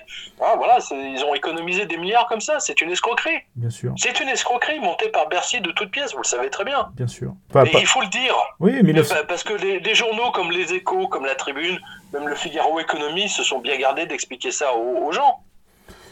1983, Delors Rocard, la désinflation compétitive, ouais, tout à fait. Voilà. Tout à fait. Voilà. Ouais. Euh, et, et vous savez, votre émission, elle devrait s'appeler Cervelle de Canu, c'est mieux. Ouais, je, je, je, je, je, prends ça comme un, comme un compliment. Je prends ça comme un compliment. Bah oui. euh, voilà, et c'est pour ça effectivement que les Gilets jaunes étaient dans la rue, je vous rejoins à 100%. Ah, précisons, eh, précisons pour vos auditeurs que vous êtes à Lyon, hein. ceci explique cela. Ceci explique cela, mais les, les ouvriers en soi lyonnais se sont révoltés contre, euh, contre l'oppression. Ouais. Bref, voilà, c'est aussi euh, une des raisons. Euh, Alors, euh, dans, ce registre-là de, de, spéculation, enfin d'indexation des, des, prix euh, qui ne suit pas l'évolution des salaires, est-ce que, est que l'État a le moyen de contrôler les prix là dans les, dans les, dans les semaines qui viennent parce qu'on va assister à de la spéculation dans tous les sens? Écoutez, l'histoire montre, si vous voulez, que les, quand vous bloquez les prix, ça ne fonctionne jamais. C'est des conneries. On l'a vu dans les pays de l'Est. Ça, fait naître des marchés On l'a vu dans les pays communistes. Ça ne marche jamais. C'est-à-dire que si vous bloquez un prix, que, fait le commerçant? Bah, Il enlève le produit de, son étalage et puis il va le vendre discrètement derrière le truc au noir. Voilà, euh, c'est bon client. Ça a toujours été comme ça. Alors, ça a toujours été comme ça. Hein, bloquer les prix, ça n'a jamais fonctionné. Jamais. Vous ne pouvez pas bloquer les prix. Euh, je veux dire, tout fonctionne sur la notion de l'offre et de la demande. Oui, mais euh, pourtant, on va rentrer dans une période assez compliquée, puisque là, déjà, euh, sur les, sur les marchés mondiaux, on voit que le, le, prix des céréales est en train de grimper. Euh, Mais il, ne pourra pas. Qu'est-ce que vous croyez que le, boulanger va faire? Au lieu de faire 300 ou 3000 baguettes, je ne sais pas combien vend un boulanger de baguettes. Hein, bon, je, dis un chiffre au pif. Hein. Allez, on va dire 500 baguettes. Au lieu de fabriquer 500 baguettes, il va en fabriquer 300 ou alors il va en fabriquer 500, mais avec moins de blé, donc la baguette va être plus courte. Et d'ailleurs, je vous signale que c'est ce que font tous les fabricants de gâteaux, tous les fabricants d'agroalimentaire. Hein, vous avez sans doute remarqué comme moi que depuis 10 ans, les conserves ont été, certaines conserves ont été divisées par deux. Là, dans les boîtes de gâteaux, quand vous en aviez 20, vous en avez plus que 14. Euh, euh j'ai retrouvé des tubes de dentifrice que j'ai acheté il y a un an par rapport euh, de la même marque, hein, euh, ben, il y avait, euh, je sais plus, il y avait 200 millilitres en moins par rapport au nouveau que j'ai acheté récemment, et ainsi de suite. Tout, fonctionne comme ça. Et l'INSEE ne, le prend pas en compte. Donc c'est comme ça que les mecs trichent. C'est tout. vous savez, le, génie humain a cet, a cet avantage, c'est qu'il s'adapte à toutes les situations, surtout pour la triche. c'est clair. Ah ouais, faites bien d'attirer l'attention sur les, sur les grammages qui, des, des, des conditionnements bah qui, qui, diminuent. Mais tout le monde l'a constaté, ça. Les mômes, les mômes sont les premiers à le constater. Euh, papa, euh, pourquoi il y a deux gâteaux en moins dans mon, dans mon ben euh, Dans mon paquet de ben? Voilà. Tout est comme ça. L'agroalimentaire, en l'espace de 10 ans, ça, ça a diminué de. J'ai fait, dans ma revue de presse, j'ai rapporté plusieurs grands articles de la presse anglaise qui a fait l'inventaire de, de, de, cette inflation cachée, que bien entendu l'INSEE ne, ne, veut surtout pas voir, hein, bien sûr, parce que c'est là, de, là c'est 30% dans ta gueule, hein, euh, sale pauvre. Hein, voilà.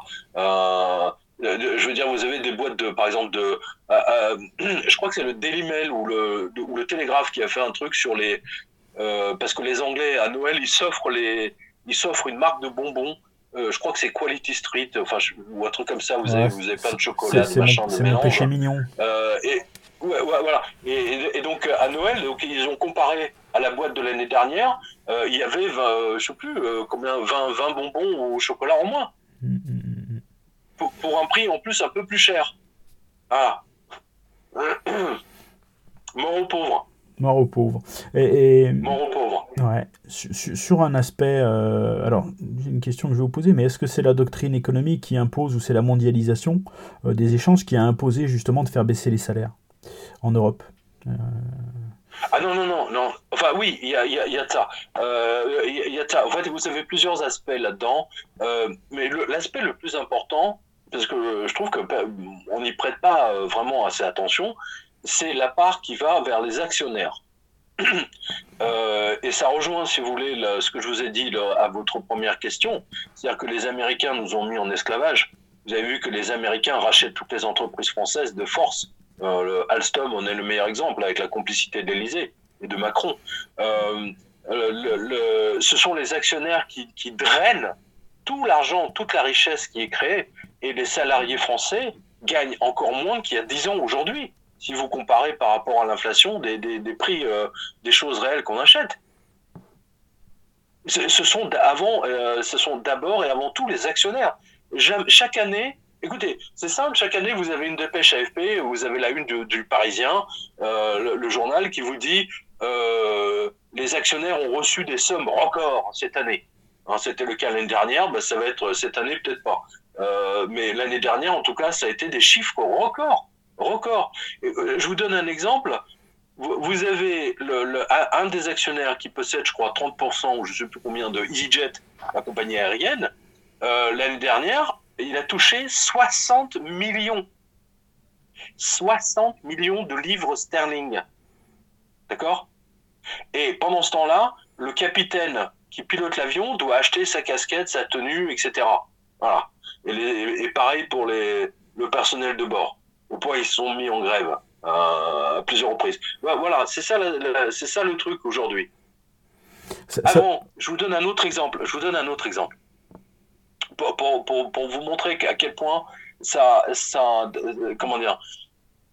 Euh, auparavant, je, je, veux dire, quand vous étiez euh, les militaires, par exemple, euh, les parachutistes, etc., ou les forces spéciales, les mecs étaient équipés de pieds en cap. Hein, ils étaient équipés par l'État. Euh, du slip à la chaussure en passant par les maillots de corps et tout le tintouin. Euh, moi, je, je, sais, j'ai fait, j'ai fait le, le, le Saint-Mexan, donc euh, je, je, je, connais. Eh bien, aujourd'hui, quand vous écoutez les mecs, ils sont obligés d'acheter leur propre matos, quoi. Ils sont obligés d'acheter leurs chaussures, etc., parce que c'est, c'est, c'est, c'est pas, pratique. Je confirme. Euh, oui, ils ont pas du tout. Ouais, voilà. Ils ont pas du tout. Et, et, et à l'époque, à l'époque, tout ce qu'on, tout ce qu'on touchait de l'armée, tout ce que les militaires, euh, que ce soit le, manteau d'hiver, que ce soit la veste d'été, l'uniforme d'hiver d'été, euh, tout ce que vous voulez, les treillis, tout était fabriqué en France. Vous savez ce qu'ils ont fait? Maintenant, tout est fabriqué au Maroc, en Tunisie, au, Dieu seul sait où. Euh, voilà. Et c'est autant d'argent, si vous voulez, qui est parti à l'étranger, plutôt que d'enrichir de, de, des petits salariés au fin fond de la Creuse, de la Lozère, etc., qui fabriquaient les uniformes. Alors, ça coûtait peut-être un peu plus cher que le Maroc, mais au moins l'argent restait en France. Et le dernier exemple que je vous donne, hein, ils ont cessé la fabrication des FAMAS, et maintenant on est obligé d'acheter euh, des, mitrailleuses ou des armes allemandes. C'est pour vous dire à quel point le plan européen a fonctionné. Ils ont détruit la France, ils ont réussi à détruire notre capacité de nous défendre en nous enlevant même le dernier truc, c'est-à-dire nos fabrications d'armes. C'est absolument incroyable. Bah, incroyable faites... de, voir ça. Vous me faites une... Euh, je vous dis ça parce que j'ai fait une signature à Vichy. Ouais. J'ai fait une dédicace à Vichy. D'ailleurs, j'étais avec Héloïse Benamou qui a signé euh, Kleptocratie française. Euh, et on était sidérés. Je me souviens, on, a, on, on s'était arrêté devant une agence immobilière et on a vu des maisons à vendre pour 20 000 euros. Parce que à l'époque, euh, vous aviez euh, un fabricant d'armes, alors je sais plus, c'était Manurin ou je sais plus qui était là à côté de Vichy. le truc a fermé. vous avez 4000 personnes, je ne sais pas combien, qui se sont retrouvées, qui ont été obligées de partir. Euh, résultat des courses, écroulement total du marché immobilier. Tout est à vendre pour 2 francs 6 sous. Euh, voilà. Et vous voyez, avant, on fabriquait des armes en France, l'argent alimentait des salariés français qui faisaient tourner l'économie locale. Maintenant, on achète les mêmes armes, mais on paye des Allemands qui enrichissent que les Allemands. Voilà, bravo, bravo gouvernement, c'est génial, bravo. Mais, mais, mais c'est. Mais ça, c'est le libéralisme, c'est soi-disant le libéralisme. Mais le, le, le cette philosophie de le, du libéralisme, c'est fait avant tout pour affaiblir, pour détruire les nations et surtout la France. Ne l'oubliez pas, les Anglais rêvent toujours de reprendre le contrôle d'une euh, hein, de la Bretagne. Hein, c'est pas par hasard que ça s'appelle euh, Britannie. Hein, c'est comme les Japonais qui veulent le Pacifique hein, et qui tiennent toujours. Hein. Euh, leur rêve, c'est la destruction de la France. Les Anglais aimeraient retrouver la Bretagne à eux. Euh, les, les, Allemands aimeraient bien retrouver l'Alsace et la Lorraine. Hein, je vous fais pas un dessin. Voilà. Le, le, et c'est ça le, malheureusement le, le, le souci. C'est euh, et aujourd'hui nous avons que des traîtres au gouvernement. C'est comme ça que je le vois. C'est ça. Moi j'allais parler de la complicité des élites qui est forcément. Euh, mais mais mais cette remise en cause de, de, la mondialisation, elle va arriver parce que vous disiez on fait plus nos FAMAS, mais nos, nos munitions sont, fabri sont fabriquées en, en Arabie Saoudite. Aujourd'hui c'est ça. Aujourd'hui, cette crise, qu'est-ce qu'elle met en évidence? Il faut changer d'économie, oui, mais il y a tellement d'enjeux stratégiques euh, sur lesquels on n'a plus la main. Et là, c'est mis en évidence par la crise, la, par la pandémie. Absolument, bah, c'est ce que je vous ai dit au début, oui. Parce que, que d'un seul coup, la mer s'est retirée et on a vu l'étendue du désastre. Et, il n'y a on... plus de dispensaires. Euh, attendez, moi, moi, écoutez, quand, quand, quand j'étais môme, euh, on nous disait, oui, il faut aller au dispensaire. Je veux dire, j'avais un dispensaire qui était à 50 mètres. J'avais un hôpital qui était à 2 km. Tous ces trucs-là ont fermé. C'est ça, on avait des bilans de santé fréquents payés par, euh, par l'État pour voir comment on, comment se portait. J'ai un lecteur qui m'a écrit euh, la semaine dernière. Il m'a dit Monsieur Jovanovic, je, je, suis en train de refaire mon passeport. Euh, il y a 8 ans, quand je l'avais fait, ou je ne sais plus combien d'années, euh, je l'avais fait euh, à, la mairie ou à côté de chez moi. Enfin bon, il a fait 100 mètres à pied. Maintenant, il a été obligé de faire 20 km en voiture pour, aller, je sais, je sais pas où, à quelle sous-préfecture ou je, je sais pas quoi, pour faire son passeport ou sa carte d'identité. Voilà. Et on vous dit qu'il faut sauver la planète, qu'il faut arrêter de, polluer. Mais ils se foutent de nous, quoi ils se foutent de nous, c'est un prétexte pour mettre encore plus d'impôts. Voilà, c'est tout. Alors, moi, je voudrais qu'on pointe là quand même la responsabilité de l'Union européenne. Je peux prendre deux exemples et je vous donne la parole. Euh, euh, par, le, alors, qu'est-ce qui oblige l'État français à fermer les lits, à avoir moins de policiers, à réduire son armée C'est la première question. Et, le deuxième point, c'est plutôt un commentaire. N'oublions jamais que c'est l'Union européenne euh, qui, a écrit des textes très, clairs pour attaquer les conventions collectives euh, parce que euh, ils font augmenter les salaires de, manière collective dans le privé, qu'il fallait justement geler le, point d'indice pour les fonctionnaires. Tout ça, c'est des stratégies qui ont été demandées aux, États par ces gouvernements. Donc il y a une vraie liberté, il y a une vraie responsabilité de l'Union européenne dans tous ces dans tous ces choix ou dans les stratégies qui ont été mises en œuvre dans cette dans cette Europe libérale. Non mais attendez, attendez, attendez. Euh, euh, oubliez l'Union européenne. Euh, vous mettez, remplacez le terme Union européenne par CIA. Carrément. voilà, c'est plus simple. C'est vachement plus simple. Je vous rappelle que c'est le. Je vais répondre à votre première question après. Mais je vous rappelle que c'est l'amiral euh, commandant la National euh, Security Agency, la, fameuse NSA, les grandes oreilles américaines, la NSA, qui, a demandé à l'Union européenne d'imposer euh, à, ce que toutes les transactions européennes financières soient données aux Américains pour vérification. Le bon prétexte, le terrorisme. C'est le, système SWIFT. De la même façon que vous pouvez, euh, vous, si vous demandez 3000 euros à votre banquier, ah non, monsieur, euh, terrorisme, j'ai pas le droit de vous le donner. Hein, vous êtes un terroriste. C'est le système SWIFT, Pierre? Oui. C'est ça? Ouais, non, tout, tout, tout, ce qui est, tout, le, tout le flux financier, euh, tout, tout, le flux financier, si vous voulez, qui passe par SWIFT. Hein, je rappelle à vos auditeurs ce, ce qu'est SWIFT. SWIFT, si vous voulez, c'est un réseau de télécommunications bancaires. C'est-à-dire au début, on va dire aujourd'hui, c'est l'internet réservé aux banquiers. À l'époque, euh, parce que je, je, rappelle, enfin, je rappelle à vos éditeurs que moi, à la base, je suis journaliste informatique télécom, hein, c'est ma spécialité. Le, le euh, à l'époque, Swift, c'était un réseau de telex. Hein. Tout fonctionnait avec des telex des telex bancaires, euh, des identifiants qui, tournaient à 300 caractères par minute à peu près. Euh, donc euh, c'est ce qui c'est ce qui faisait tourner par exemple les fils AFP, etc. Les telex AFP, enfin l'ancien système qui a donné Internet Internet aujourd'hui. Alors pour répondre à votre première question, pourquoi ça? Ben, C'est très simple. Hein. je vais vous donner deux. premier exemple. En 1970 vous aviez euh, deux, banques américaines qui étaient présentes en, France. Aujourd'hui, vous en avez une vingtaine, voire une trentaine, si ce n'est pas une cinquantaine, euh, qui ont des bureaux euh, plus ou moins et qui font du business en France. pourquoi ça? Bah Parce que depuis que les Américains sont passés en mode monnaie de singe, planche à billets 71, je vous rappelle que les Américains achètent un peu de nos bons du Trésor, mais surtout les Japonais hein, qui achètent nos bons du trésor avec leur monnaie de singe. Euh, et surtout, ils nous forcent, ils nous vendent leurs bons du trésor. C'est-à-dire que la France a obligation d'acheter des bons du trésor des États-Unis, qui ne valent rien puisque c'est de la monnaie de singe. Euh, je, pense que l'encours de, la France, ça doit être de l'équivalent de, 8, de plus 100 milliards, je crois, ou 200, je sais plus, il faudrait vérifier auprès de l'agence France Trésor, mais c'est des sommes colossales qu'on achète euh, et le rôle de tout diplomate américain, de tout ambassadeur, c'est d'aller vendre les bons du Trésor, de forcer le gouvernement à acheter les bons du Trésor américains. Euh, voilà. Et, aujourd'hui, on est endetté, si vous voulez, la France est endettée, elle doit payer ses bons du Trésor. Et pour rembourser ses bons du Trésor, eh bien, il faut qu'elle se débarrasse de ces, qu'elle fasse des économies ailleurs, c'est-à-dire sur le service public. Voilà, vous avez tout compris. C'est pas compliqué. Hein.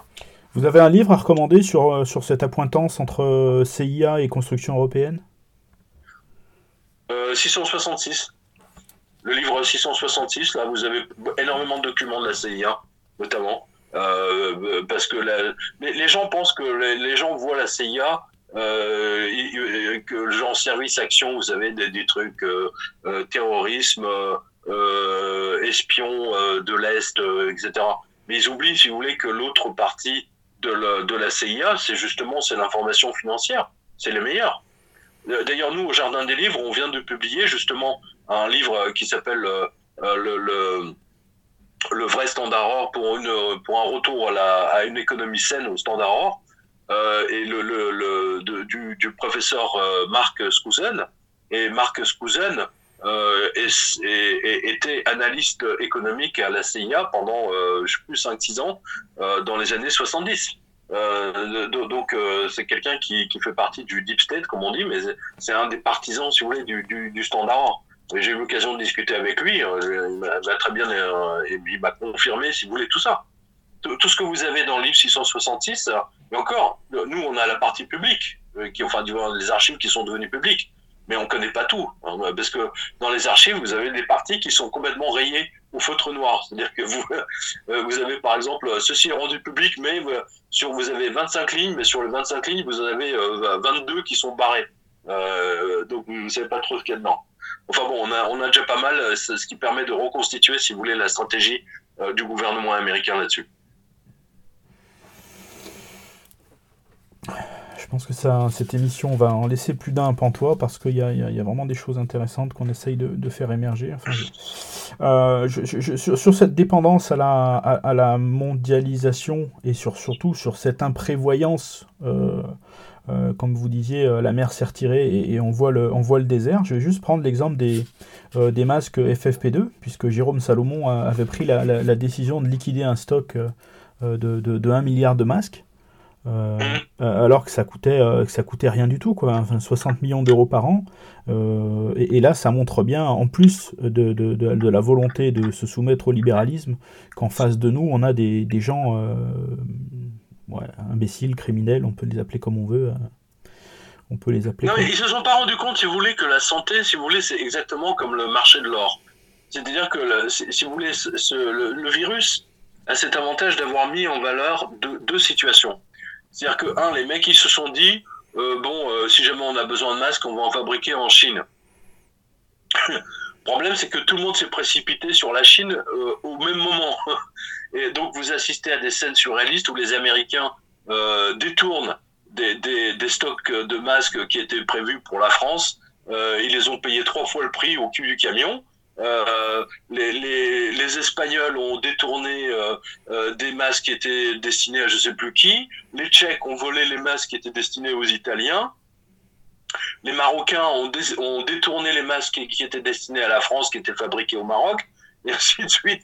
Donc, vous voyez, tout le monde se précipite sur les masques en même temps. Et il s'est passé la même chose quand, quand les gens ont vu que les banques étaient en train de vaciller grave à nouveau ils se sont précipités sur le, sur l'or, sur les pièces d'or, les lingots d'or. Résultat des courses, les, vendeurs d'or ont été dépouillés début mars. Ils n'avaient plus rien. J'ai discuté avec euh, Charles de, chez Joubert, euh, vous savez, rue Vivienne, là où ils, euh, ils vendent des lingots d'or, et il me disait, mais on, on a été littéralement dépouillés, c'est du jamais vu. C'est du jamais vu. Au point que euh, CPOR, qui est un bazar euh, privé, mais qui fait la cotation, si vous voulez, des pièces Napoléon, etc. Ils ont carrément, ça s'est jamais vu depuis 1940, euh, depuis la guerre, euh, ils ont suspendu la cotation des, pièces d'or de, Napoléon. Voilà.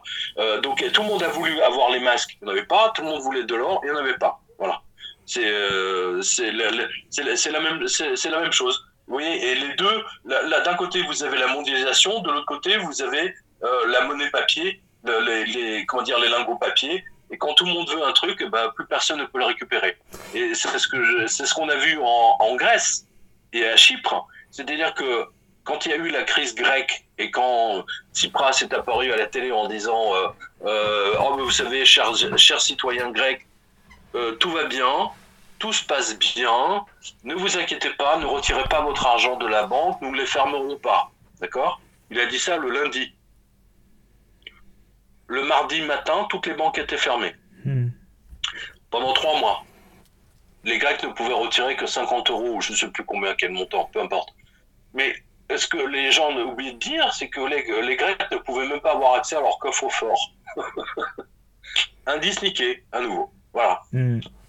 Alors, il y a, l'amateurisme des gouvernants, il y, a leur volonté stratégique, mais est-ce qu'il n'y a pas aussi, euh, sur certains sujets, euh, du copinage très malsain? Je vais prendre un exemple, euh, deux exemples très clairs. la fabrication de masques, ça fait quasiment un mois que rien ne se produit en France alors que il y, aurait la possibilité quand même de, lancer de la production. Et sur les tests de dépistage, il y a des entreprises qui ont des solutions et qui attendent, et dans les deux cas, ils attendent des réponses du gouvernement et rien n'est fait depuis le mois de mars. Alors euh, pourquoi euh, euh, Écoutez, bon, moi c'est pas c'est pas mon secteur, mais je, je, vais répondre quand même sur un truc purement économique. Je, termine ma question, Pierre. Je termine ma question. Oui, allez-y. Est-ce qu'on n'est pas justement dans la volonté de freiner tous ces petits entrepreneurs qui auraient des solutions pour laisser la place à du business, à des amis, un business à venir auprès d'entreprises amies? Voilà la fin de ma question.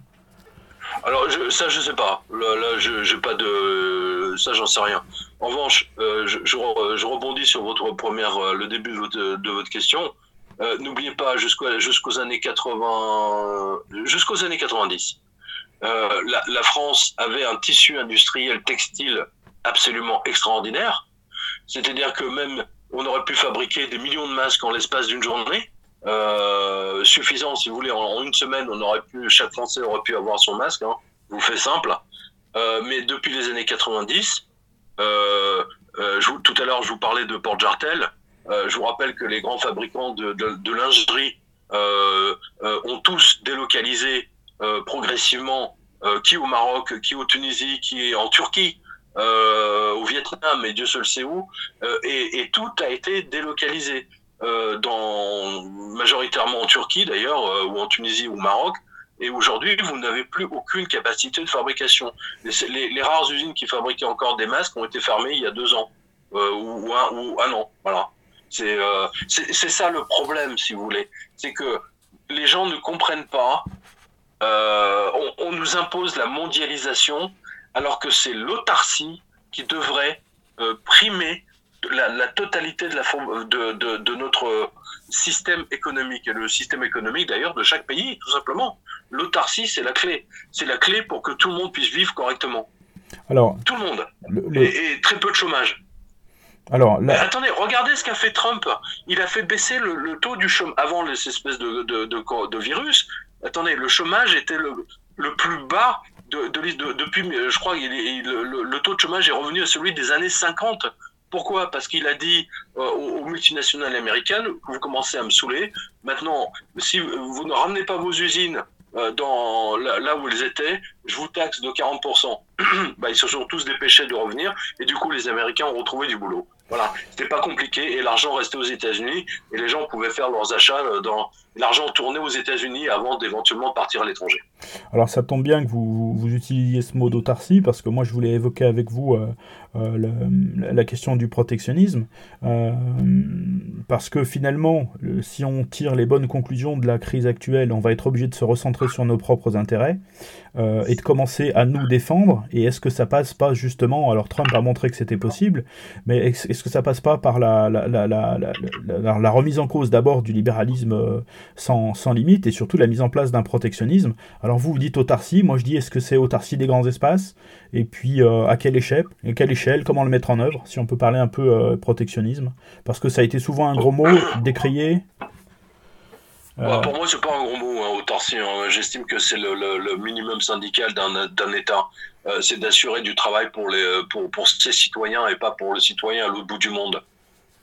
Les mecs, ils vous parlent de, ils vous parlent de, de, pollution, etc., de sauver la planète. Mais euh, si vous supprimez ne serait-ce que le trafic maritime entre la Chine et la, et la France, je veux dire, un, super tanker ou un, pardon, un, porte-conteneur je veux dire, pollue autant que, que toutes les bagnoles de, de, Paris et de la région parisienne pendant un an. Je ne sais pas si vous imaginez. vous, ça n'a pas de sens. Moi, je suis pour le protectionnisme absolu parce que le protectionnisme vous permet de devenir très riche. Voilà, de devenir une société où tout le monde a du travail. Et euh, exemple, la Suisse. C'est ça, c'est ce que j'allais dire. La Suisse. Voilà, la Suisse, c'est un, un, exemple typique où ils font jouer d'abord les Suisses d'abord, et quand ils euh, sont en expansion, ils font venir les travailleurs français Hein, on, le voit, puisqu'il y a énormément de frontaliers. C'est la même chose avec les Allemands. Ils font venir les, Français qui travaillent, euh, euh, qui, franchissent la frontière tous les jours. Euh, mais, la, Suisse, c'est le meilleur exemple de, de. Et c'est un pays. C'est pas un pays de pauvres, hein, c'est le moins qu'on puisse dire. Hein. Ça, veut dire qu'il faut mettre fin à la religion du, système ouvert, du système économique. Complètement. Mais complètement. attendez, ça veut pas dire que euh, ça veut pas dire qu'il faut interdire, si vous voulez, si vous avez si vous avez envie de vous acheter une Jaguar ou une Ferrari, euh, il faut pas vous empêcher d'acheter une Jaguar ou une Ferrari. Mais on fait comme avant, c'est on le taxe de 20%, c'est tout. C'est pas compliqué. Et ça fait 20% dans la cagnotte de l'État. Alors on, dit, on, dit, souvent, euh, on dit souvent que les mesures protectionnistes, souvent, c'est le consommateur qui les paye. Qu'est-ce qu'on a comme, euh, comme mesure, comme moyen de mettre en œuvre un protectionnisme? Pendant longtemps, on a parlé de TVA sociale. Il euh, y a, d'autres mesures? Il y, a les protectionnismes avec les normes, à base de normes écologiques et ce genre de choses. Mais euh, si vous pouviez éventuellement développer un peu comment, comment un gouvernement qui veut se recentrer sur les intérêts du peuple peut mettre en œuvre un protectionnisme intelligent? Et autre question, au, Tarsi, vous plutôt au niveau de la France ou au niveau des grands espaces? Genre l'Europe, mais une autre Europe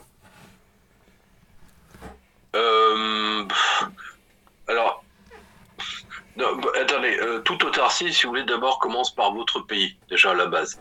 Euh, donc vous commencez l'autarcie, vous la. Euh, bah, maintenant, ça dépend. Si vous voulez, si on, l'Europe, excusez-moi, moi, l'Europe avec l'Estonie, la Lituanie, ça, ça a plus aucun sens. Ils veulent faire rentrer même l'Albanie maintenant. Donc, pour vous dire, c'est du grand, c'est du grand n'importe quoi. Donc, ça vous montre bien que ça ne travaille que pour les intérêts américains. Euh, la raison pour laquelle l'Europe est rentrée, euh, si vous voulez, l'Estonie, la Lituanie, etc., sont rentrés, c'était la volonté des Américains euh, pour empêcher ces, pays de retomber dans l'escarcelle, dans l'influence russe. Ne, l'oubliez jamais. Hein. je, précise. Tant que, écoutez, tant que l'Europe, tant que l'Europe, c'était l'Allemagne, la France, l'Italie, l'Autriche, etc., ça tenait la route. D'ailleurs, euh, je vous rappelle qu'il n'y avait pas tellement de problèmes à l'époque. Vous vous souvenez de ça toutes, les, toutes les emmerdes, l'Europe a commencé à partir en vrille à partir du moment où ils ont carrément agrandi le truc à l'Estonie, Lituanie, des pays, euh, euh, on ne sait même pas que ça existe. c'est ça. Donc là, maintenant, il faut commencer, il faut faire exactement ce qu'a fait Trump. C'est pas compliqué. Hein. Hmm. vous, savez, c'est quand même pas compliqué de, de, comment dire, de fabriquer les choses chez soi euh, pour que l'argent circule chez soi. C'est simple, non? Une, richesse que vous créez, euh, vous la créez, mais de manière à ce qu'elle circule au maximum chez vous. Maintenant, si vous créez des richesses ailleurs, à un moment donné, si la logique de cette, euh, de cette mondialisation, c'est que tout le monde fabrique tout dans les pays les moins chers, euh, genre Vietnam, euh, euh, etc. et du coup, ben, vous avez 10 millions, 20 millions de chômeurs chez vous. Vous croyez que c'est jouable ça? Ça va à l'explosion sociale, tout simplement. L'exemple et en plus, ça vous coûte une blinde en termes d'indemnisation de chômeurs. Et puis ça n'alimente pas les caisses parce qu'on prive les gens d'emploi.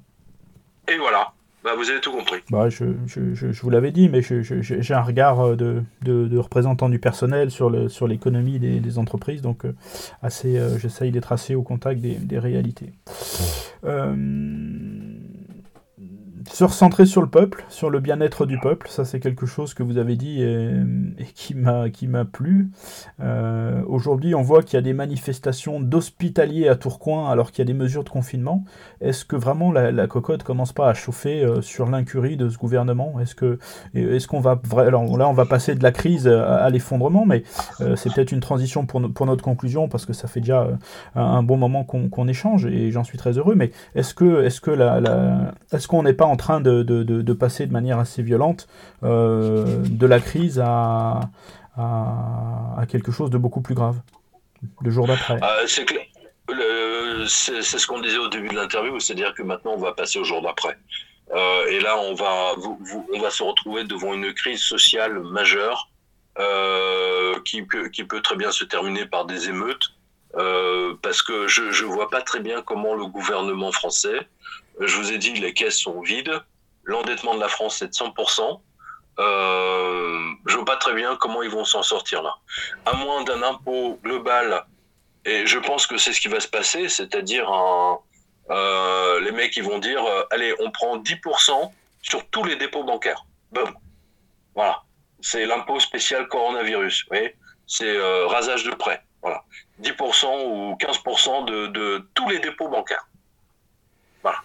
Ouais, mais ils n'ont pas besoin, ils ont la plan... ça, euh, ça, on n'y coupera pas, ça je vous le dis, hein, c'est inévitable. inévitable. malgré la planche à billets qui permet d'en produire autant qu'on en veut euh, Attendez, quand vous produisez une planche à billets, vous êtes obligé de la mettre dans une, de, la mettre dans une comptabilité, euh, dans un bilan. Vous voyez ce que je veux dire? Quand vous faites une planche à billets, vous ne faites que endetter, si je peux dire, vos enfants. En fait, vous ne faites que reporter la dette sur vos enfants. Et quand je dis vos enfants, c'est, vous remportez la dette de, de vous, vous, vous, ne faites que de vous endetter encore plus à deux ans. Voilà. Imaginez, euh, on va le faire à l'envers. Imaginez que la France est endettée à 100%, d'accord?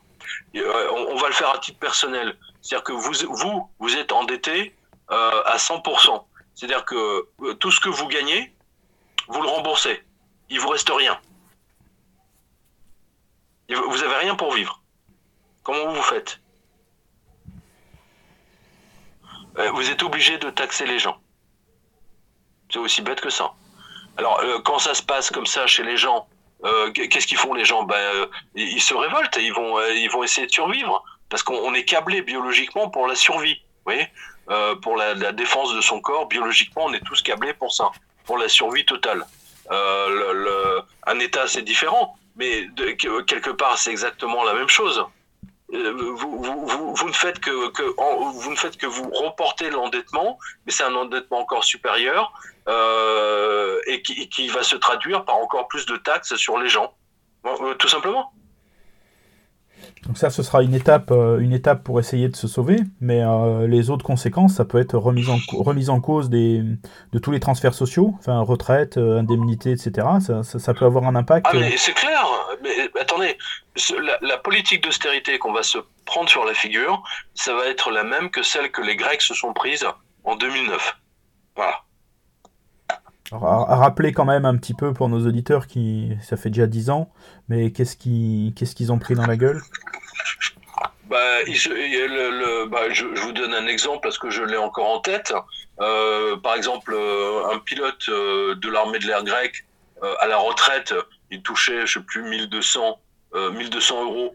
et encore, le mec était officier supérieur, vous donc il avait une retraite de 1200 euros ok, euh, avec le politique d'austérité, s'est retrouvé à 400 ou 300, je sais plus. Euh, les professeurs euh, dans les lycées euh, qui gagnaient, euh, je sais pas moi, 800 euros, se sont retrouvés à 200 et tout à l'avenant. Tout, tout comme ça. Alors le nombre de suicides va, va, va être multiplié par 4. Le nombre de faillites, on en a parlé au début, ça va être une hécatombe sociale, psychologique, ça va être un drame véritable. Dans l'histoire humaine, on n'a jamais eu ça, un arrêt total du commerce comme ça. Jamais. On n'a jamais vu ça. De la même façon, comme je vous l'ai dit tout à l'heure au cours de l'interview, on n'a jamais eu de taux négatif. Je pense que les deux sont liés. Les deux sont liés.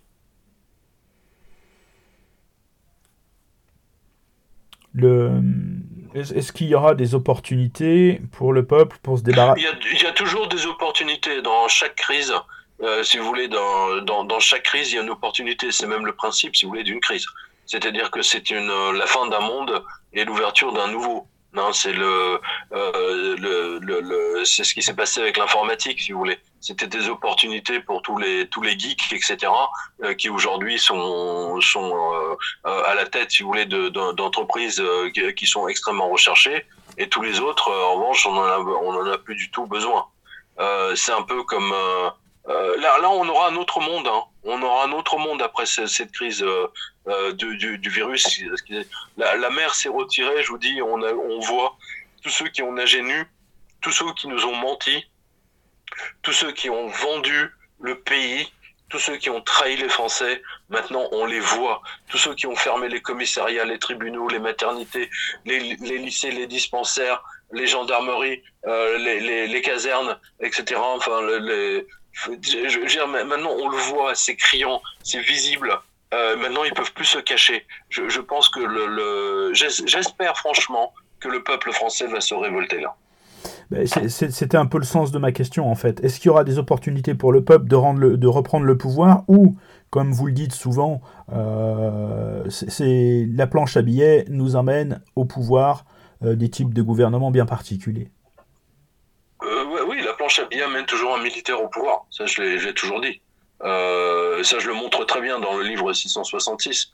Toute utilisation euh, féroce de, la planche à billets amène une dictature. Voilà, c'est simple, clair et net. On l'a vu avec Napoléon. Napoléon est arrivé avec la planche à billets. Euh, Hitler est arrivé avec la planche à billets. Justement, c'est ce que je montre avec le livre Hitler ou la vengeance de la planche à billets. à chaque, fois, si vous voulez, c'est, c'est dès qu'une monnaie, si vous voulez, est dépréciée, détruite, euh, c'est toute la société qui est détruite. Et à un moment donné, la, société est déboussolée, totalement déboussolée. Là, vraiment, je, le dis aux auditeurs, vous voulez vraiment une lecture euh, passionnante euh, et vous montrer comment l'histoire a été réécrite. Hein, on vous dit Hitler a pris le pouvoir parce qu'il détestait les juifs. non, au, départ, Hitler se battait contre la dette. Hein, voilà. Et, la, faillite des trois grandes banques allemandes lui a donné raison. Voilà. Et c'est pour ça qu'il a été élu, tout simplement. Je vous le résume un peu à la serpe, mais, euh, euh, mais, mais, c'est vraiment ça. Oui, mais et après, euh, ils ont fait appel à de l'imagination financière avec Chart, son ministre des Finances, qui a. Mais Chart, n'a pas, il a rien imaginé du tout. Il a mis en place l'autarcie, point barre. C'est tout. Il le dit d'ailleurs dans ses mémoires. Autarcie. Terminé. C'est la seule solution. Alors, ce, gouvernement autoritaire, est-ce qu'il n'est pas déjà un petit peu en place sous un aspect démocratique euh, très policé? Je vois que c'est la, semaine dernière, euh, ils ont obtenu euh, d'Orange, l'opérateur téléphonique, qui livre les géolocalisations des, des appareils téléphoniques justement pour, pour permettre de, de, remonter les chaînes de contamination. Est-ce que c'est pas déjà tout doucement en train de se mettre en place ou est-ce qu'on va pas avoir... Bien sûr euh, bien sûr, ben, c'est-à-dire que le gouvernement en place, là, il a tout intérêt, si vous voulez, euh, avant qu'un autre dictateur prenne sa place, ils vont essayer de, ils vont essayer de, de, de rester au pouvoir le plus longtemps possible. Euh, voilà. mais je pense qu'avec des clowns comme Sibeth Endai, ça va être difficile. eux, je pense qu'ils seront, ils seront balayés et, très rapidement. Mais l'état d'urgence sanitaire, il va permettre. ne sous-estimez jamais l'ennemi. Ne le sous-estimez jamais. Je, prends. Il contrôle Facebook, il contrôle les réseaux sociaux. Euh, euh, et je, je, vous dis, ne, sous-estimez jamais l'ennemi. Jamais. Euh, ça va pas être facile. Ils ne rendront pas le pouvoir aussi facilement. Ils vous le donneront pas sur un plateau. Hein. Il faut véritablement une révolution brutale et soudaine de la colère du peuple.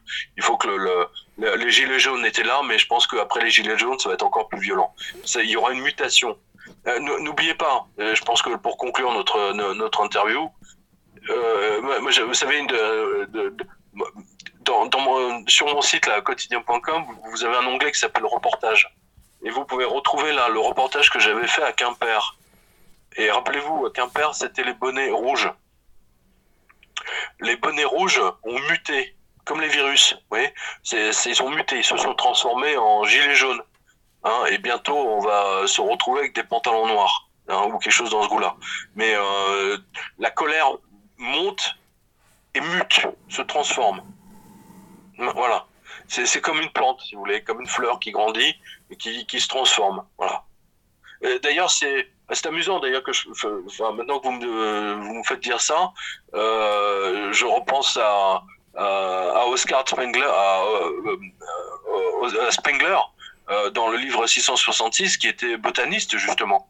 Et c'est lui qui a, qui a, qui a eu l'idée, qui a montré en fait, qui a fait l'étude de différentes civilisations, parce qu'il s'était demandé pourquoi une civilisation est tout à coup extraordinaire, elle monte en puissance, elle devient le rayonnement du monde, et puis au bout d'un certain temps, pouf, elle s'efface et puis elle, disparaît. Euh, et comme il était botaniste, il a comparé ça, si vous voulez, à, un arbre celui qui grandit, etc., puis qui finit par, euh, ou une plante grimpante et qui, fait, qui finit par disparaître. Et c'est lui qui a montré justement euh, dans, dans, dans, son livre que, que les situations, les, pardon, les civilisations s'écroulent à partir du moment où elles commencent à fabriquer de la fausse monnaie. Alors par exemple l'empire le, le, romain, euh, qui au, départ, si vous voulez, avait des pièces d'argent pures, euh, et à la fin, si vous voulez, il y avait ou des pièces en or pur, et à la fin, il y avait plus que 10% d'or ou 10% d'argent, et le reste, c'était du cuivre ou de, du nickel ou Dieu seul sait quoi. Voilà, ça, c'est l'écroulement, si vous voulez, d'une civilisation qui utilise de la fausse monnaie. Et il a constaté que c'était le dénominateur commun de toutes les civilisations qui s'effondrent, c'est la fausse monnaie. Des, signes euh, annonciateurs du, début des décombres je, vous pose deux questions. Les, les, pénuries et la fermeture des bourses, ou la fermeture des bourses d'abord, est-ce que ce sera un signe ou pas? Oui, bah, euh, déjà la suspension du, cours de l'or des, pièces Napoléon, déjà c'est un signe, hein, je, vous le dis. Hein. Euh, je, pense qu'ils fermeront Wall Street à un moment donné, mais de toute façon Wall Street ne veut pas fermer, puisque tous les traders ont été remplacés par des, algorithmes, des ordinateurs. Euh, ultra rapide. Euh, ils, utilisent même plus la fibre optique, ils, euh, utilisent des lasers pour gagner un millionième de seconde de plus pour faire ce qu'on appelle du front running, c'est-à-dire placer un ordre. vous connaissez l'ordre d'un de vos clients, il va acheter, je sais pas, il va, acheter un million d'actions Goldman Sachs. Et eh ben vous, vous allez le, vous allez aller plus vite que lui. vous, vous allez les acheter un petit peu moins cher parce que quand son ordre va arriver, ça va faire monter encore l'action et vous, vous allez gagner. Voilà, et lui, il l'a dans le cul. Pardonnez-moi. Non, non, mais euh, une, forme, une, formule de synthèse que euh, pour, pour, euh, préparer euh, éventuellement l'effondrement ou les, les, les, les, auditeurs à, la notion d'effondrement à la Piero San Giorgio ou à la collapsologie. Non, mais moi, je n'accroche pas au truc survivaliste de San Giorgio. Non, mais franchement, déjà San Giorgio, il faudrait. Enfin bon moi, j'accroche pas du tout avec ça. Euh, c'est pas une question. la poussière finit toujours par retomber. Il suffit de regarder ce qui s'est passé euh, après la Révolution française. Hein. La poussière finit toujours par retomber. Je, je, ne crois pas du tout à ce genre de, de truc. Euh, euh de, de, pas du tout. Alors vraiment pas du tout. Bah Aux États-Unis, oui. Aux États-Unis, oui, parce qu'ils sont tous armés jusqu'aux dents et que ça. Euh, vous savez, en tant que journaliste, j'ai couvert les émeutes de Los Angeles. Hein. Euh, j'ai vu euh, avec euh, avec le journaliste de l'agence SIPA, Philippe Aymar. Hein, on a couvert tous les deux, lui était photographe, moi presse écrite. On a couvert pendant, ça a duré 15 jours les émeutes de Los Angeles. Hein, les émeutes, c'était toujours dans les quartiers les plus pauvres. Hein. Toujours. C'était pas chez les plus riches. Et les pauvres ne faisaient que se voler eux-mêmes. Voilà. Donc, euh, si des émeutes de ce type-là, il y en a, ça sera uniquement dans les quartiers pauvres ou dans les, dans les banlieues. C'est tout. Mais ils ne feront que détruire leur, leur propre environnement. Oui, mais pour, pour autant, euh, Pierre, alors pour moi, San Giorgio, c'est pas que du survivalisme, c'est surtout une préparation. Non, mais attendez, c'est pas grave. Je suis pas là. Non, mais attendez. Non, je veux pas parler de San Giorgio. On est d'accord, on en parle pas.